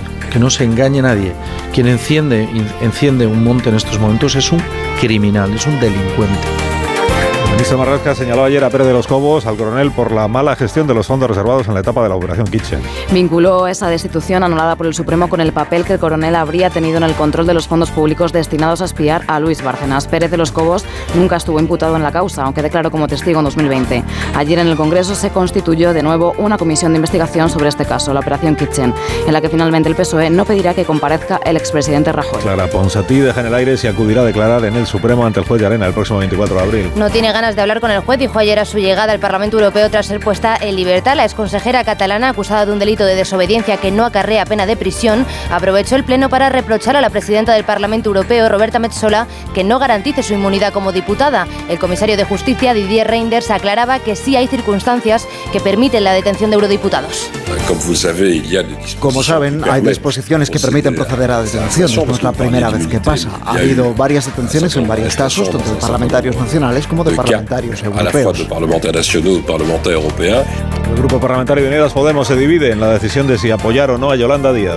De los 33 diputados con los que cuenta el grupo, casi la mitad, 15 son partidarios de asistir al acto de sumar el domingo sin imponer condiciones. Hasta ahora la dirección de la formación morada había exigido el compromiso de primarias abiertas para acudir y concurrir juntos a las generales. La vicepresidenta decía ayer que estaría encantada de que vayan todos. Miren, estoy muy contenta eh, por la presentación que voy a hacer el próximo domingo en Madrid y por tanto hago un llamamiento a todo nuestro país a sumar a favor, a sumar. Me encantaría que a ese acto asistan muchas personas de Podemos y por supuesto su secretaria general. En Onda Cero, más de uno. Formas sensatas de invertir tu tiempo. Invertirlo escuchando cuando tu padre hizo la mili. Sí, pero en una lista de espera para una cita de traumatología, no. Con Vivaz, el seguro de salud de Grupo Línea Directa Aseguradora, tienes acceso directo a más de 50.000 médicos especialistas, consultas presenciales ilimitadas y más de 1.000 centros y hospitales. Desde solo 17,50 euros al mes sin copago. Porque si en salud no hay tiempo que perder, perderlo en una lista de espera no tiene sentido. Ven directo a vivaz.com o llama al 917 400 400. Consulta condiciones.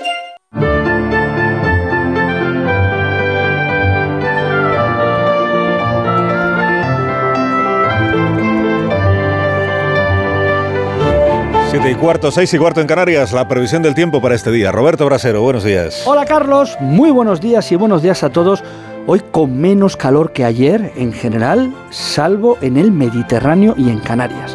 En Canarias porque van a seguir muy altas las temperaturas y en las regiones del este porque van a subir respecto a ayer. Si ayer nos libramos un poquito de ese calor que notamos en otras zonas de España, hoy lo van a notar y mucho en Cataluña, Comunidad Valenciana, Murcia o el sur de Andalucía. Estamos hablando de Málaga llegar a 32 grados, en Murcia 33, quizá alcancemos los 34 en Valencia capital. Esto significa en algunas zonas hasta 12 grados más que ayer, sí, sí. Ayer tuvimos esas altas temperaturas en el Cantábrico, por ejemplo, 30 grados en Bilbao, 31 en Donosti, récord de calor en municipios de Cantabria, de Asturias, con viento sur. Hoy cambia ese viento, se va a notar la bajada. Bueno, no llegaremos a 30, se quedan en 23, 24, siguen siendo cálidas, pero no tanto. Y esos vientos de, del oeste son los responsables de que bajen también un poquito en Extremadura, Castilla y León o la zona centro. Sin embargo, cuando llegan al Mediterráneo, esos vientos de poniente recalientan aún más el ambiente. También, atención, incrementan el riesgo de incendios y eso vuelve a estar en muy alto riesgo extremo en muchas zonas de España. Atención a este calor que en el este va a seguir, en el resto nos da un pequeño respiro. Más de uno en Onda Cero.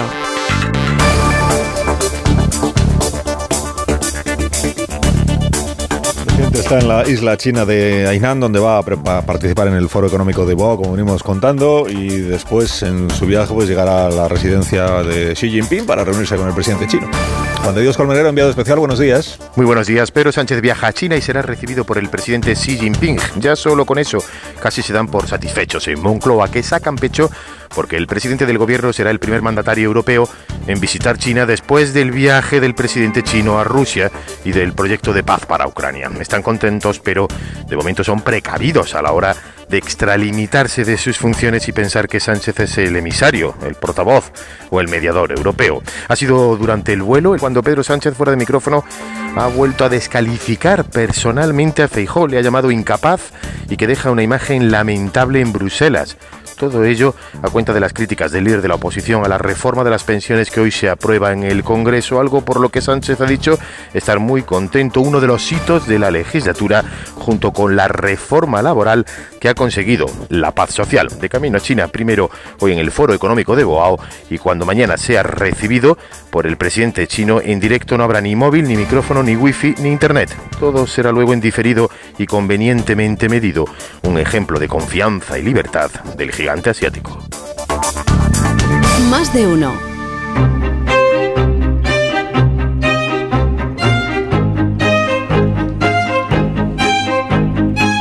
Siete y 18 minutos, el comentario más tempranero de este programa con la firma de Marta García ayer, la primera de la mañana. Marta, buenos días. Buenos días, Carlos. No es fácil poner a un país entero a opinar lo ha conseguido la portada de Hola de Ana Obregón saliendo de un hospital de Miami con un hijo recién comprado. Y digo comprado porque el precio estimado que puede costar un proceso de vientre de alquiler en Estados Unidos es de entre 100.000 y 200.000 dólares. Si decimos que el vientre se alquila, no deberíamos decir que el niño se compra. Niña en este caso, se llama Ana como la madre, aunque como la gestación subrogada en España es ilegal, para que Ana sea inscrita aquí como hija de Ana, necesitará un procedimiento judicial. No es fácil poner a un país a opinar, digo, pero más difícil todavía es ponerlo a dudar. Y cuantas más vueltas le doy, más dudas me surgen de los límites éticos y jurídicos de todo esto. Por dueños, dueñas que seamos de nuestro cuerpo, esa libertad tiene límites. No se puede, por ejemplo, vender un riñón por muy tuyo que sea. El mercado no puede comprarlo todo y menos una vida. Pero está la idea de la gestación altruista, la que solo ciudadanos defienden en España. Esa idea, la canadiense, siempre me había parecido mejor y ahora dudo. Dudo también si en este debate hay que poner el foco en las madres, ni en las gestantes ni en las firmantes. ¿Y si ponemos el foco en los bebés? Una vida no se puede vender. ¿Y regalar? ¿No es tratarlo también como mercancía? También dudo mucho que llamar vasijas al cuerpo de las mujeres que gestan para otra sea muy feminista. Otra duda es la edad. 68 tiene Ana Obregón en España, 45 es el límite para adoptar. También los tratamientos de fertilidad tienen límite de edad. La gestación subrogada no. Otra de las desventajas de no tenerla regulada en España. Pero ¿tiene sentido que se pueda legalizar luego una afiliación que la ley española prohíbe? ¿Protege al menor o fomenta más casos? Hay dos polémicas distintas aquí, una la de la gestación, otra la de la edad. A Obregón se la critica más por lo segundo que por lo primero. Y otra duda, cuando es un hombre el que es padre a esa edad, ¿se le critica tanto? Moraleja, Marta. Ana Obregón trae la gestación subrogada al debate nacional, pero falta una reflexión más profunda y racional. 7 y 21 menos en Canarias. Está escuchando usted la sintonía de Onda Cero.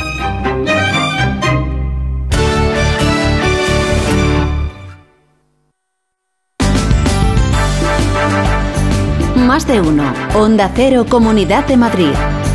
Oscar Plaza. Buenos días, Francisco Martín va a tomar posesión hoy como nuevo delegado del Gobierno de Madrid. El acto se va a desarrollar en la sede de la delegación del Gobierno, en la calle Miguel Ángel, a partir de las 11 de la mañana y va a contar con la asistencia, entre otras autoridades, del ministro de la Presidencia, Félix Bolaños, la presidenta de la Comunidad de Madrid, Isabel Díaz Ayuso, y también el alcalde de la capital, José Luis Martínez Almeida.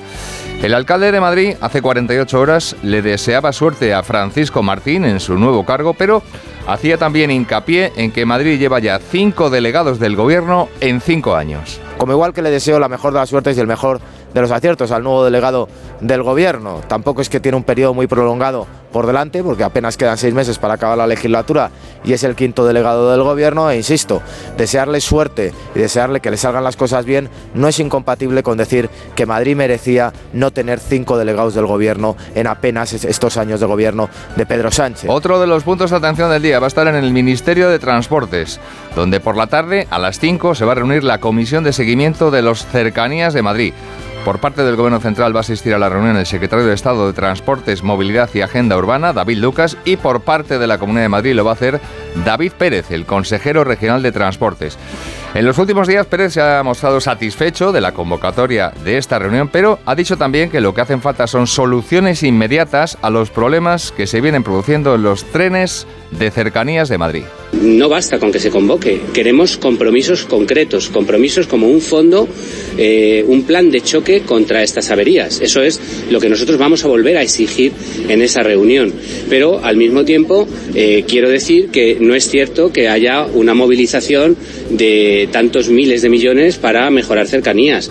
Eh, lo que hay simplemente es que han empezado a tramitar administrativamente ese dinero, pero hechos no hay ninguno.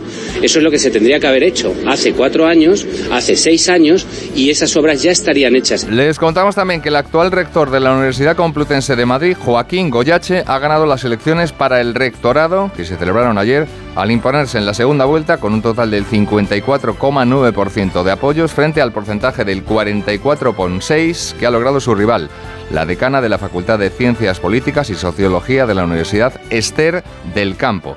Primera reacción de satisfacción de Goyache al conocerse anoche el escrutinio definitivo. Estoy satisfecho con el resultado, obviamente muy satisfecho, eh, porque después de cuatro años muy, muy, muy duros, eh, al final hemos tenido el respaldo de la comunidad complutense y estoy tremendamente agradecido, pero también con una gran responsabilidad, porque ahora pues vienen unos años muy complejos de adaptación de la universidad a nueva ley orgánica del sistema universitario y hay que hacer muchas cosas y trabajar por la comunidad complutense, por la universidad y espero trabajar para todos y para todas. 7 y 23 minutos toca repasar ahora con Ama Seguros la información del tráfico. Si eres familiar de un profesional sanitario, disfruta también de las ventajas de AMA. AMA, seguros para profesionales sanitarios y familiares. Infórmate en amaseguros.com o en el 911 75 40 37. Miramos en primer lugar a las carreteras de circunvalación y a las autovías. DGT Alejandro Martín, buenos días. Muy buenos días, ¿qué tal? Hasta ahora estamos pendientes de un alcance que está complicando la ronda de circunvalación M40 a la altura de Vicálvaro, sentido A2. Provoca el corte del carril izquierdo y genera hasta ahora un total de hasta 5 kilómetros de retenciones. A margen de este alcance, complicaciones también de entrada por la 2 en Torrejón de Ardoz, A4 a su paso por Pinto, A42 en el entorno de Parque, también muy densa la entrada si van a circular por la 5 a la altura de Alcorcón. En cuanto a la ronda de circunvalación, podemos encontrar también complicaciones en otro tramo, específicamente en túneles del Pardo y Valdemarín, sentido A1. ¿Qué panorama tenemos a esta hora en las calles de la capital y en la M30? Pantallas, Charo Alcázar, buenos días.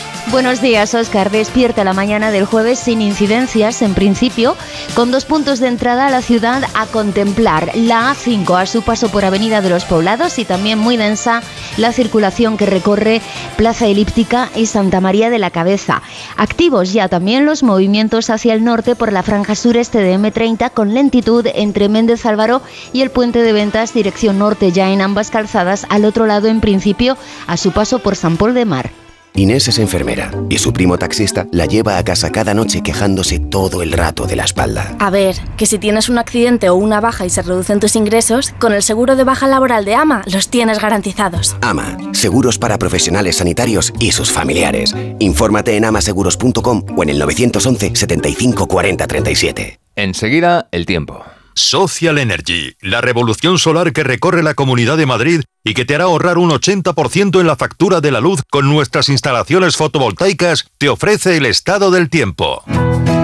Nos esperan hoy nubes altas, aunque con predominio del sol, en un jueves en el que en la Comunidad de Madrid van a bajar ligeramente las máximas y suben algo, sin embargo, las mínimas. 14 grados ahora mismo en la capital y por la tarde llegaremos a 24. La revolución solar ha llegado a Madrid. Despierta la primavera con Social Energy. Revolucionate iluminando tu hogar noche y día, consumiendo tu propia energía y ahorra hasta el 90% en tu factura de luz gracias a nuestras baterías. Aprovecha las subvenciones disponibles para ahorrar con tus paneles solares. Primeras marcas con hasta 25 años de garantía. Estudio gratuito en el 955 44 11 11 y socialenergy.es. La revolución solar es Social Energy.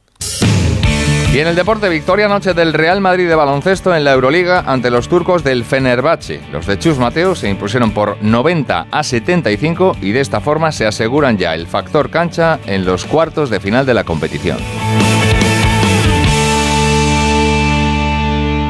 Cambia tus ventanas viejas por unas nuevas por un precio increíble en Bricolaje Moraleja. Disponibles 30 medidas en stock. Bricoferta ventana de PVC 1,20 por un metro por solo 230 euros, con cristal Climalit y persiana de aluminio incluidos. Además, ventanas con certificado Passive House. Consulta condiciones solo en Bricolaje Moraleja en Getafe, calle Galileo Galilei 14. bricomoraleja.com. ¿Quieres reducir la huella medioambiental de tus impresoras? En Brother estamos comprometidos con el planeta y te proponemos la solución más eficiente y sostenible para tu empresa, con impresoras duraderas y reciclaje de consumibles con cero residuos. Espacio de trabajo by Brother. Descúbrelo en brother.es. Hola, soy Andrés y busco casa para mi hermana y para mí. Una casa que tenga vistas a un futuro mejor. Muchos niños y niñas están buscando una familia que les acoja. Entra en casaconfamilia.com y ayúdales con aldeas infantiles. Campaña financiada por la Unión Europea Next Generation, Plan de Recuperación, Gobierno de España. Un plato de lentejas hecho con legumbres Don Pedro es mucho más que un plato de lentejas. Es nuestra manera de devolver a la sociedad lo que la tierra y nuestros agricultores nos ofrecen. En Legumbres Don Pedro estamos orgullosos de poner en tu mesa un superalimento muy nuestro. Legumbres Don Pedro, agradecidos con nuestra tierra. Local arroba onda cero punto es. El Hospital Oncológico y de Terapias Avanzadas, perteneciente al Gregorio Marañón, va a comenzar ahora a funcionar para la atención exclusiva de pacientes con cáncer. A su disposición pone una atención de calidad y unas instalaciones y equipos Pachilinaza de última generación. Atención oncológica multidisciplinar, diagnóstico, enfermería, consultas, extracciones, ensayos clínicos, pero también actividad investigadora. Todo eso es el nuevo hospital oncológico de uno de los centros de referencia mundial, recuerda Díaz Ayuso, en la lucha contra el cáncer. Lo más valioso de este edificio nuevo son los tratamientos que van a permitir que la salud de muchos madrileños vuelva y que las historias de esperanza que van a tener que afrontar sean simplemente mm, pues, un testigo que pasa. En sus ahora ocho plantas, el hospital prevé atender 45.000 consultas cada año y 18.000 tratamientos en el hospital de día, todo dentro de la estrategia contra el cáncer de la Comunidad de Madrid y la red oncológica retomada ahora tras la pandemia. Son las 7 y 28 minutos. ¿Tu casa huele a humedad o le salen manchas? El moho puede provocar problemas respiratorios y también daña tu vivienda. Ponle fin y llama a Novanor, tu especialista en humedades. Solicita hoy mismo tu diagnóstico gratuito en el 919-770260 o en novanor.es. Novanor. buscas lo mejor. Comienza la quinta temporada de El Sueño de Toledo, con nuevas emociones, premiado como mejor espectáculo del mundo. 1500 años de historia de nuestro país representada por 200 actores en un escenario grandioso. A partir del 1 de abril y a 50 minutos de Madrid. Compra tus entradas en puidufu.com.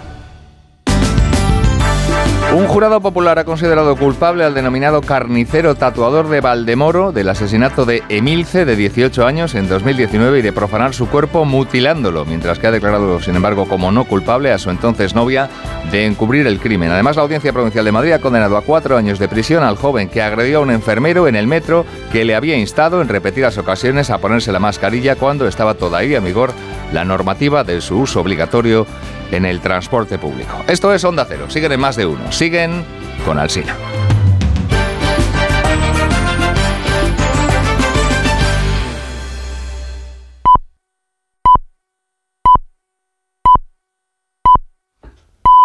Son las siete y media de la mañana, seis y media de la mañana en las Islas Canarias. Es el momento de escuchar este consejo de Ibudol de los amigos de Kern Pharma. A ese dolor de espalda que no te deja hacer deporte o a ese dolor de cabeza que te hace difícil trabajar, ni agua. Ibudol, el primer ibuprofeno bebible en stick pack para aliviar el dolor. También Ibudol en comprimidos. Adultos y niños a partir de 12 años. Al dolor, Ibudol. Tenía que ser de Kern Pharma. Lea las instrucciones de este medicamento y consulte al farmacéutico.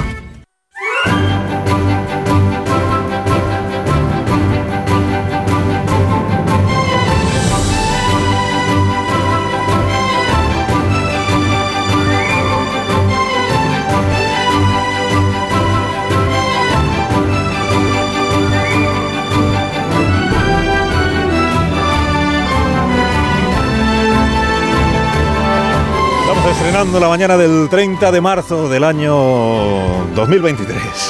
Estamos en el penúltimo día de este tercer mes del año con esta previsión de temperaturas máximas para el día de hoy. La más alta de la jornada la vamos a alcanzar en Valencia.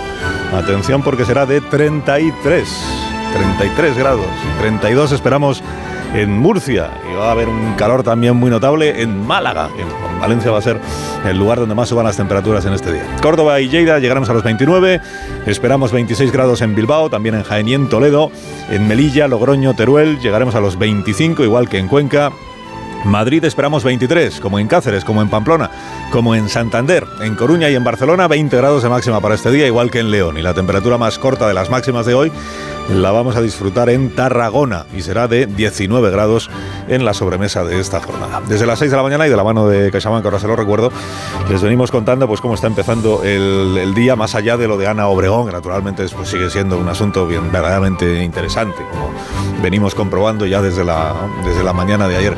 Pero también será interesante hoy el debate en el Congreso de los Diputados, porque se convalida el decreto del Gobierno que incluye la reforma de las pensiones, o que se refiere a la reforma de las pensiones, con el apoyo del llamado Frente Amplio o de los socios habituales del Gobierno y con el rechazo de los principales partidos de la oposición, del PP, de Vox y de eh, Ciudadanos. Estará aquí el ministro Escribá, como les he contado antes, a las ocho y media de la mañana y tendremos ocasión pues, de, ver con qué ánimo empieza el día. Está muy satisfecho el gobierno porque entiende que esta es una reforma muy relevante y que además cuenta ya con el, el visto bueno o la bendición de la Comisión Europea.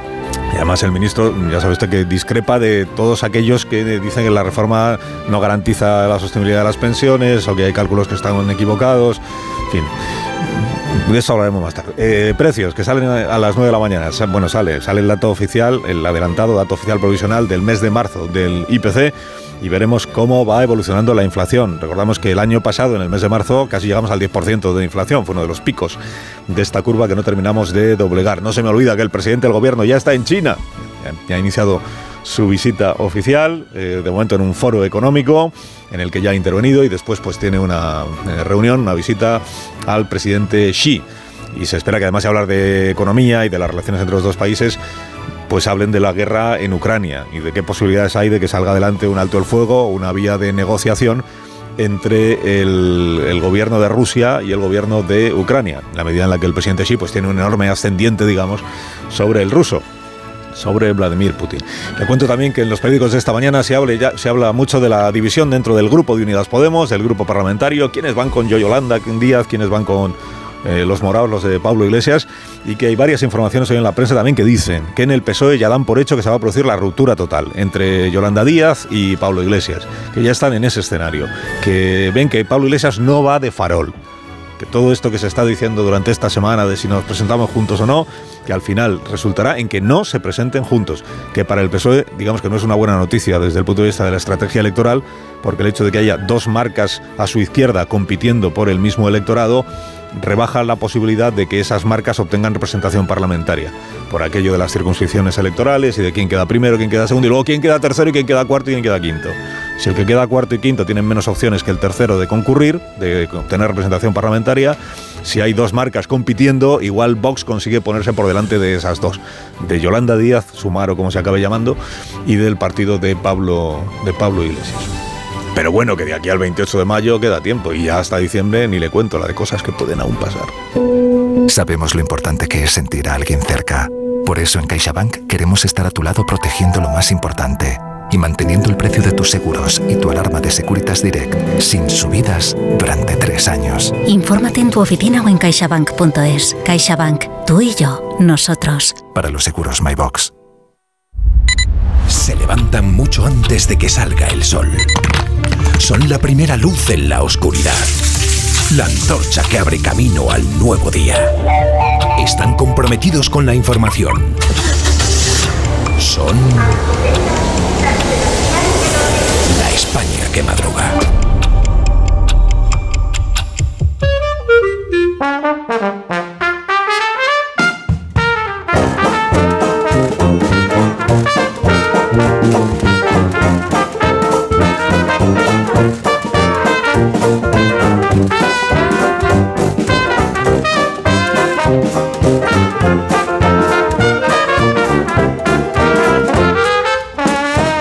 A la España que madruga con el profesor Rodríguez Brown. Buenos días, Carlos. Buenos días, a pesar del gobierno. Con Daniel Ramírez García Mina, el nuevo. Dani, buenos días. Muy buenos días, crecí viendo Ana y los siete. Crecí, dice. Una cosa. Rosa Belmonte, buenos días. Buenos días, ya, ya, ya era mayor. Félix José Casillas, buenos días, Félix. Buenos días, yo maduré en ese momento.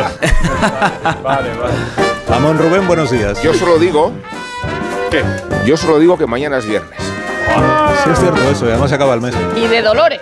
Y llega la Semana Santa. De dolores y de alegrías. Según y para quién, es verdad. ¿Verdad? Un minuto. Venga, Pues minuto. hoy hablamos de las cosas que estamos La España que madruga. Donde el Sina. ¿Qué sabor deja en la boca el viento, el sol, el frío? Esto es Ribera del Duero. Quien lo probó, lo sabe. Ribera del Duero, creado para emocionarte. Esta semana, prueba el refresco de cola Classic Día o la cola por solo 0,75 la botella de 2 litros. Nueva calidad Día, confirmada. Él siempre lucha por conseguir darnos lo bueno a un precio sin igual.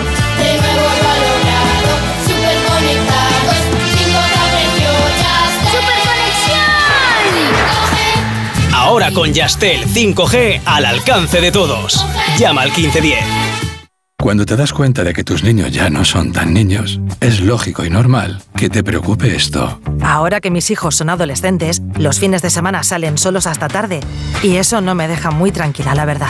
Esto te lo soluciona Securitas Direct, porque en su app tienen un botón SOS para pedir ayuda en caso de emergencia, respondiendo de inmediato para enviar ayuda donde estén, porque tú sabes lo que te preocupa y ellos saben cómo solucionarlo.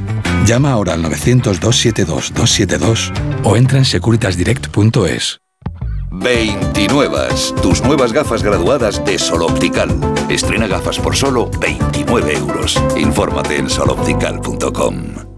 Ahora especial aire acondicionado en el corte inglés con un 20% en los equipos Midea y la mejor clasificación energética. Además, 10% en la instalación y financiación hasta en 12 meses. 20% en aire acondicionado Midea con los tecnoprecios del corte inglés. No lo dejes escapar. Solo hasta el domingo 9 de abril. Financiación ofrecida por financiera el corte inglés y sujeta a su aprobación. Consulta condiciones y exclusiones en elcorteinglés.es. ¿Sigues sin saber quién debe hacerse cargo de las averías en tu casa de alquiler? Hazte de legalitas en el 900 100 661 y un experto te ayudará a resolverlo. Y ahora por ser oyente de Onda Cero, ahórrate un mes el primer año. Legalitas y sigue con tu vida. Vuelve Brindis Solidario de Bodegas Protos. Buscamos el mejor proyecto social de España. Infórmate en brindisolidarioprotos.com. Si padeces insomnio, estrés o ansiedad por tener muchos préstamos, podemos ayudarte. Llevamos 15 años mejorando la vida a miles de personas como tú.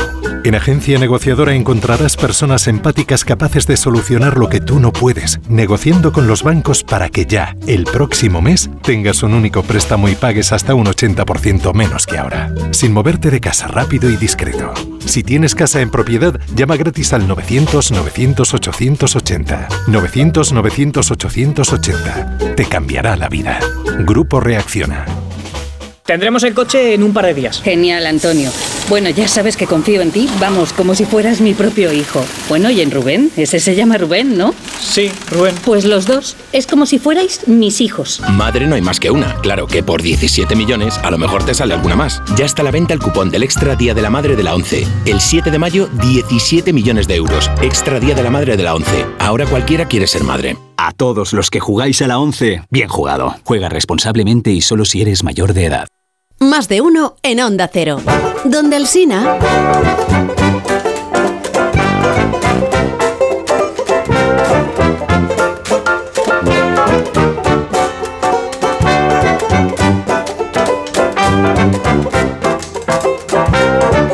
Dale, dale, dale.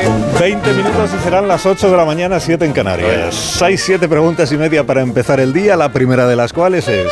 ¿Ha sido madre, ha sido abuela o ha sido madre y abuela a la vez? La segunda. Y ha sido una excentricidad, una frivolidad o un remedio egoísta para remediar con el hallazgo de un bebé en Miami la muerte de un hijo. No ayuda a la credibilidad del caso, ni la venta de una exclusiva, ni que la niña se llame Ana. Me refiero al delirio de la inmortalidad. La tercera. ¿Con cuántos años va a quedarse huérfana la criatura? La cuarta. ¿El caso Obregón compromete la credibilidad de la gestación subrogada o ha servido para despertar un debate que estaba adormecido? La quinta. Ciudadanos, ya que hablamos del debate, siempre ha defendido la gestación subrogada, el PP titubea, como siempre, y el PSOE y Podemos se oponen, como siempre. ¿No incurre en una incoherencia la progresía, reivindicando el lema Nosotras parimos, nosotras decidimos para el aborto, pero renegando de él para la gestación subrogada? La sexta. Ahora bien, ¿por qué si una mujer de 68 años, como es el caso, nunca podría acceder a los trámites de una adopción, pero sí puede lograr el estatus de madre mediante la gestación subrogada? La séptima. ¿Por qué se cuestiona la gestación subrogada desde las derivadas delictivas? Nadie cuestiona el trasplante de órganos por mucho que exista el tráfico clandestino. Y la media, que es la última. Altruista, no altruista, para ricos, para pobres, cómo, cuándo, dónde. Los periódicos de qué tratan esta mañana, Dani, cuéntanos. Pues un posado de Ana Obregón ha puesto patas arriba el debate público. La foto es muy distinta a aquellas de los bikinis con las que estrenamos los veranos. En la portada de Lola, la actriz aparece sentada en una silla de ruedas, saliendo de un hospital de Estados Unidos con un bebé en brazos. Nunca más volveré a estar sola, dice. Ana García Obregón, 68 años, ha sido madre por gestación subrogada, es decir, ha pagado a una mujer para que dé a luz por ella. Debe de estar celosón Pedro Sánchez, porque las portadas que supuestamente iban a corresponder a su viaje chino dedican mucho más espacio al debate que abre el caso de Ana Obregón. Un debate complejo que implica esferas como la biología, la ética o la religión. El país, el mundo, el español, el confidencial, la razón, la vanguardia, todos llevan este asunto como principal en su portada y además con un mismo enfoque, el de Ana Obregón abre el debate. Vamos con los matices. El confidencial recoge los aspectos jurídicos. La gestación subrogada, lo sabéis, es ilegal en España. De hecho, casi al mismo tiempo que Ana Obregón salía de la clínica en Estados Unidos, la policía detenía en Extremadura varias personas por participar en un proceso similar. Sin embargo, vivimos en el limbo desde el punto de vista jurídico, ya que los niños concebidos por gestación subrogada, dice el confidencial, sí pueden inscribirse en el registro civil a su llegada a España. Las nuevas madres, por así decirlo, no son consideradas madres por filiación, pero el Tribunal Supremo, en su doctrina, permite que se conviertan en madres por adopción. Es una solución, dice el tribunal, que satisface el interés superior del menor. En resumidas cuentas, a ninguna familia se le ha quitado en España la custodia de un niño concebido por gestación subrogada en el extranjero. ABC recoge en un recuadro las posturas de los principales partidos políticos. PSOE y Podemos en contra, hablan de violencia contra la mujer. Vox también en contra, con argumentos parecidos. Ciudadanos a favor, además, desde hace muchos años. Y el PP, ahí va la novedad, dispuesto a que se regule siempre y cuando sea de manera altruista. En la portada de La Razón encontramos un dato curioso. Se recuerda que el PSOE de Sánchez, cuando firmó su acuerdo de gobierno con Albert Rivera en 2016, aceptó que Ciudadanos se reservara su derecho de regular la gestación subrogada desde aquella coalición que al final no salió. Y en el español encontramos los detalles de las piezas que se han movido en el PP. Feijó está a favor, como decía, de regular la gestación subrogada, siempre y cuando el proceso sea altruista y la mujer gestante no reciba una contraprestación económica. Este cambio, igual que el aborto o la eutanasia, abre un debate interno en Génova de difícil solución. Semper, calienta que sales. Ana Obregón sí ha pagado. Ese es el modelo regulado en Estados Unidos. Los procesos allí suelen costar alrededor de 100.000 euros, leo en ABC. Ucrania, por cierto, antes de la guerra era uno de los destinos preferidos por los españoles para ejercer la gestación subrogada. En Kiev el precio desciende hasta los 50.000 euros. Sin embargo, cuando se viene desde Ucrania hay más problemas para conseguir la nacionalidad de los menores. No es este asunto solo complejo para los políticos, sino también para los periódicos. Los editoriales, tradicionalmente contundentes, también exhiben dudas. El español y el mundo sí tienen clara su postura, a favor de una gestación subrogada altruista, pero la vanguardia, por ejemplo, elige una descripción de los hechos de la que es difícil extraer una conclusión y ABC se muestra en contra pero sin demasiada firmeza. Y de China no me cuentas nada, que está el presidente allí, que ya ha llegado esta madrugada, que los, periódicos estarán hablando sobre la gestación de la visita del presidente a China. Sánchez llega a, una China en ebullición diplomática, titula el país. De momento el presidente español se encuentra participando efectivamente en el foro de Boao, una especie de foro Davos estilo asiático. Sánchez pedirá así que medie ante Putin para frenar la guerra y no le dé armas, enfoca el mundo. Sánchez llega a China convencido de que ni Rusia ni Ucrania pueden imponerse en la guerra, dice el español. Y mientras tanto, este punto es muy interesante, Zelensky ya ha contestado al plan de paz expuesto por China, ha invitado a Xi Jinping a Ucrania para conocer de primera mano las intenciones del gigante asiático. Y termino con una previa del fin de semana sobre el acto de Yolanda Eternamente Yolanda, que va a presentar su candidatura de sumas y restas. El confidencial. La dirección de Podemos veta la asistencia de dirigentes al acto de Yolanda Díaz, pero no evita la rebelión. Navarra y Extremadura no acatarán la orden. Como somos los navarros. Gracias, Dani. A ti, patrón. En la hoguera de Belmonte que arde esta mañana, Rosa. Bueno, salen todos los periódicos. El Papa ha ayudado a subir al Papa móvil. La noticia es su ingreso hospitalario por una infección respiratoria que dicen que no es COVID. No sé. ¿Cuándo se ha puesto el Papa así de gordo? El día del sucesor de la Gran Carmena yo no me di cuenta. Yo ya llevo cinco papas, yo solo digo eso, pero ¿cuándo se ha puesto así de gordo? Yo no lo había visto. Cogido peso, sí, ha cogido peso. También está de buen año el presidente de Correo. Foto en ABC donde se dice que Correo abonará a su cúpula el bonus por objetivo tras perder 200 millones. Dan por cumplidas las metas para 2022, pese a tener más pérdidas que en 2020. Será por, dinero. Menudo hueva. Ana Iris Simón escribió el sábado una columna muy razonable en El País. Lógicamente le cayeron chuzos de punta, que si era de Vox, que si patatín, que si patatán.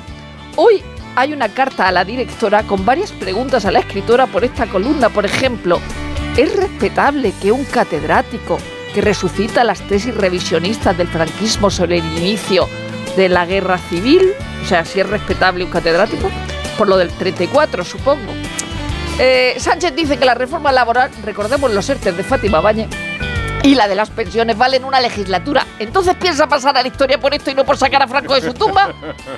Bueno, muchas páginas sobre lo de Ana Obregón, que es portada en El Mundo y en La Vanguardia con fotaza. Leo en el país que Ucrania es el país preferido por los españoles, hombre, por pobretones, ellos y nosotros. También explica el periódico por qué usa la expresión vientre de alquiler, porque muestra la verdadera carga social del fenómeno frente a otros eufemismos. Yo creo que deberíamos usar vientre Airbnb. Igual que los hijos de Bosé y Palau son una versión Black Mirror del príncipe y mendigo. Se separan y dos niños son ricos y dos son pobres. Ignacio Camacho, seguimos con esto, empieza su columna con un madre del amor hermoso, Ana Obregón en la apertura de los informativos. Esto recuerda a cuando en una intervención del defensor del menor de Madrid salió la hija de Belén Esteban en los informativos y ella se fue al deluxe, hijo, hizo uno de sus belenazos y dijo lo que debería decir Obregón, ni que fuera yo Bin Laden. Ahora el despertar liberal de Carlos Rodríguez Brown con estas noticias de empresa hoy, profesor. Ya mismo expansión. Hay una entrevista en expansión con Marta Ortega que es una entrevista que salió en el, Financial Times. Me ha gustado mucho, es un buen retrato de la empresa y también suyo, claro. Más, Santander dispara un 26% el bonus a sus directivos, Criteria, CVC, IFM y GIP respaldan a Reinés en Naturgy. Y dado que viene el ministro Escribá, mira esta noticia de expansión. La reforma eleva el gasto en pensiones hasta el 17% del PIB. Este es el asunto, este es el, este es el debate. Y ya que estamos, pregúntale, la AIREF, o sea, su AIREF, advierte, dice Expansión, de que hay un millón de infraempleados y ya después pues, podéis charlar tranquilamente. Su ex Airef, ¿no? Su ex Airef. Pues, bueno, sí, parece que es su ex. Cinco días. Telefónica acota el bonus de la cúpula en plenos ajustes salariales del IBEX. Iberdrola y Siemens Gamesa cierran un mega contrato eólico. Los hogares sacan más dinero de los depósitos que en el rescate de 2012. El economista Brufao va a seguir en Repsol y propone bajarse el sueldo un 50%. Intervenir el alquiler. ¡Qué sorpresa, señora! Mire, tiene un efecto perverso y contrario al deseado. Bueno, más para escribir, escucha, FEDEA prevé un déficit en las pensiones de 67 mil millones. A ver qué te contesta. Vamos a la prensa económica internacional que nos cuenta el Financial Times que los precios del crudo están bajando en Estados Unidos. Se está sobre todo flaqueando la demanda de diésel.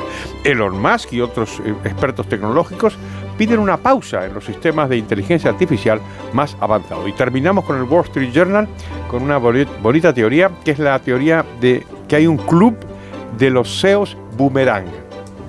Sergio Hermotti, en el caso de UBS, se une a ese club y desde Howard Schultz a Robert Eager, pues hay una lista de SEOs que lo que hacen es volver a su puesto anterior.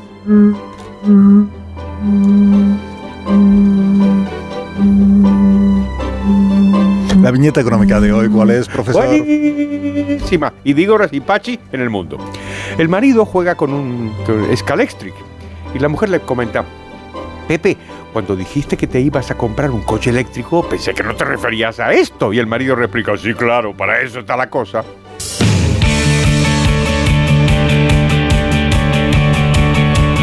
Contamos ahora la actualidad deportiva con Félix José Casillas. Con el niño de Miami y el nacimiento de una estrella, porque Miami el año pasado ganó su primer Master 1000 Carlos Alcaraz, siendo un niño de 18 años, y porque ese primer triunfo de un español en el torneo de Florida provocó el revuelo y reabrió el debate sobre el relevo generacional del tenis. Un año después, Alcaraz sigue invicto en Miami. El mal tiempo ha obligado a aplazar la jornada, por lo que el partido contra Fritz de cuartos de final se va a jugar la próxima madrugada. Ana se llama la madre de Fernando Alonso, que mañana a esta hora ya estará rodando por el circuito de Melbourne en los entrenamientos libres de un Gran Premio de Australia ideal para la España que madruga en fin de semana, a las 7 de la mañana la carrera el domingo.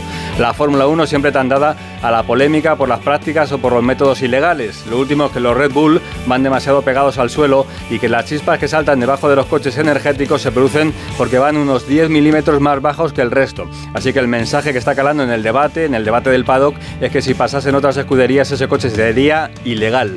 Lo que cala en el debate futbolero es que esta selección española en periodo de gestación no convence, no genera confianza. Últimos coletazos de la derrota en Escocia, una España en obras, en el aire, con la larga sombra de Lucho, de un Luis Enrique que fue apartado del puesto y que para no ser orillado ha reaparecido para colar su cantinela de los buitres y alimañas de la prensa.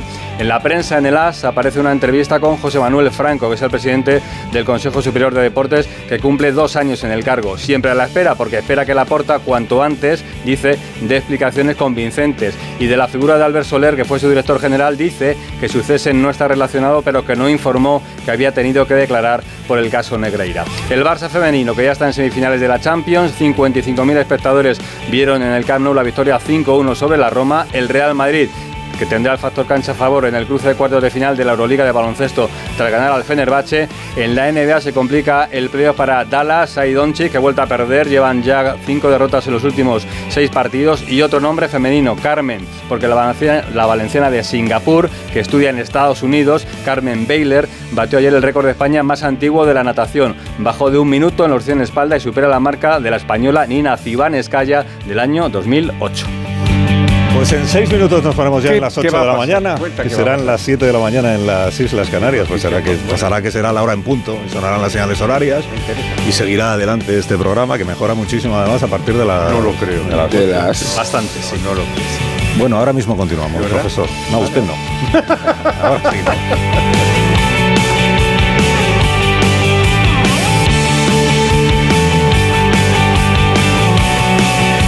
Más de uno en Onda Cero. Donde el Sina.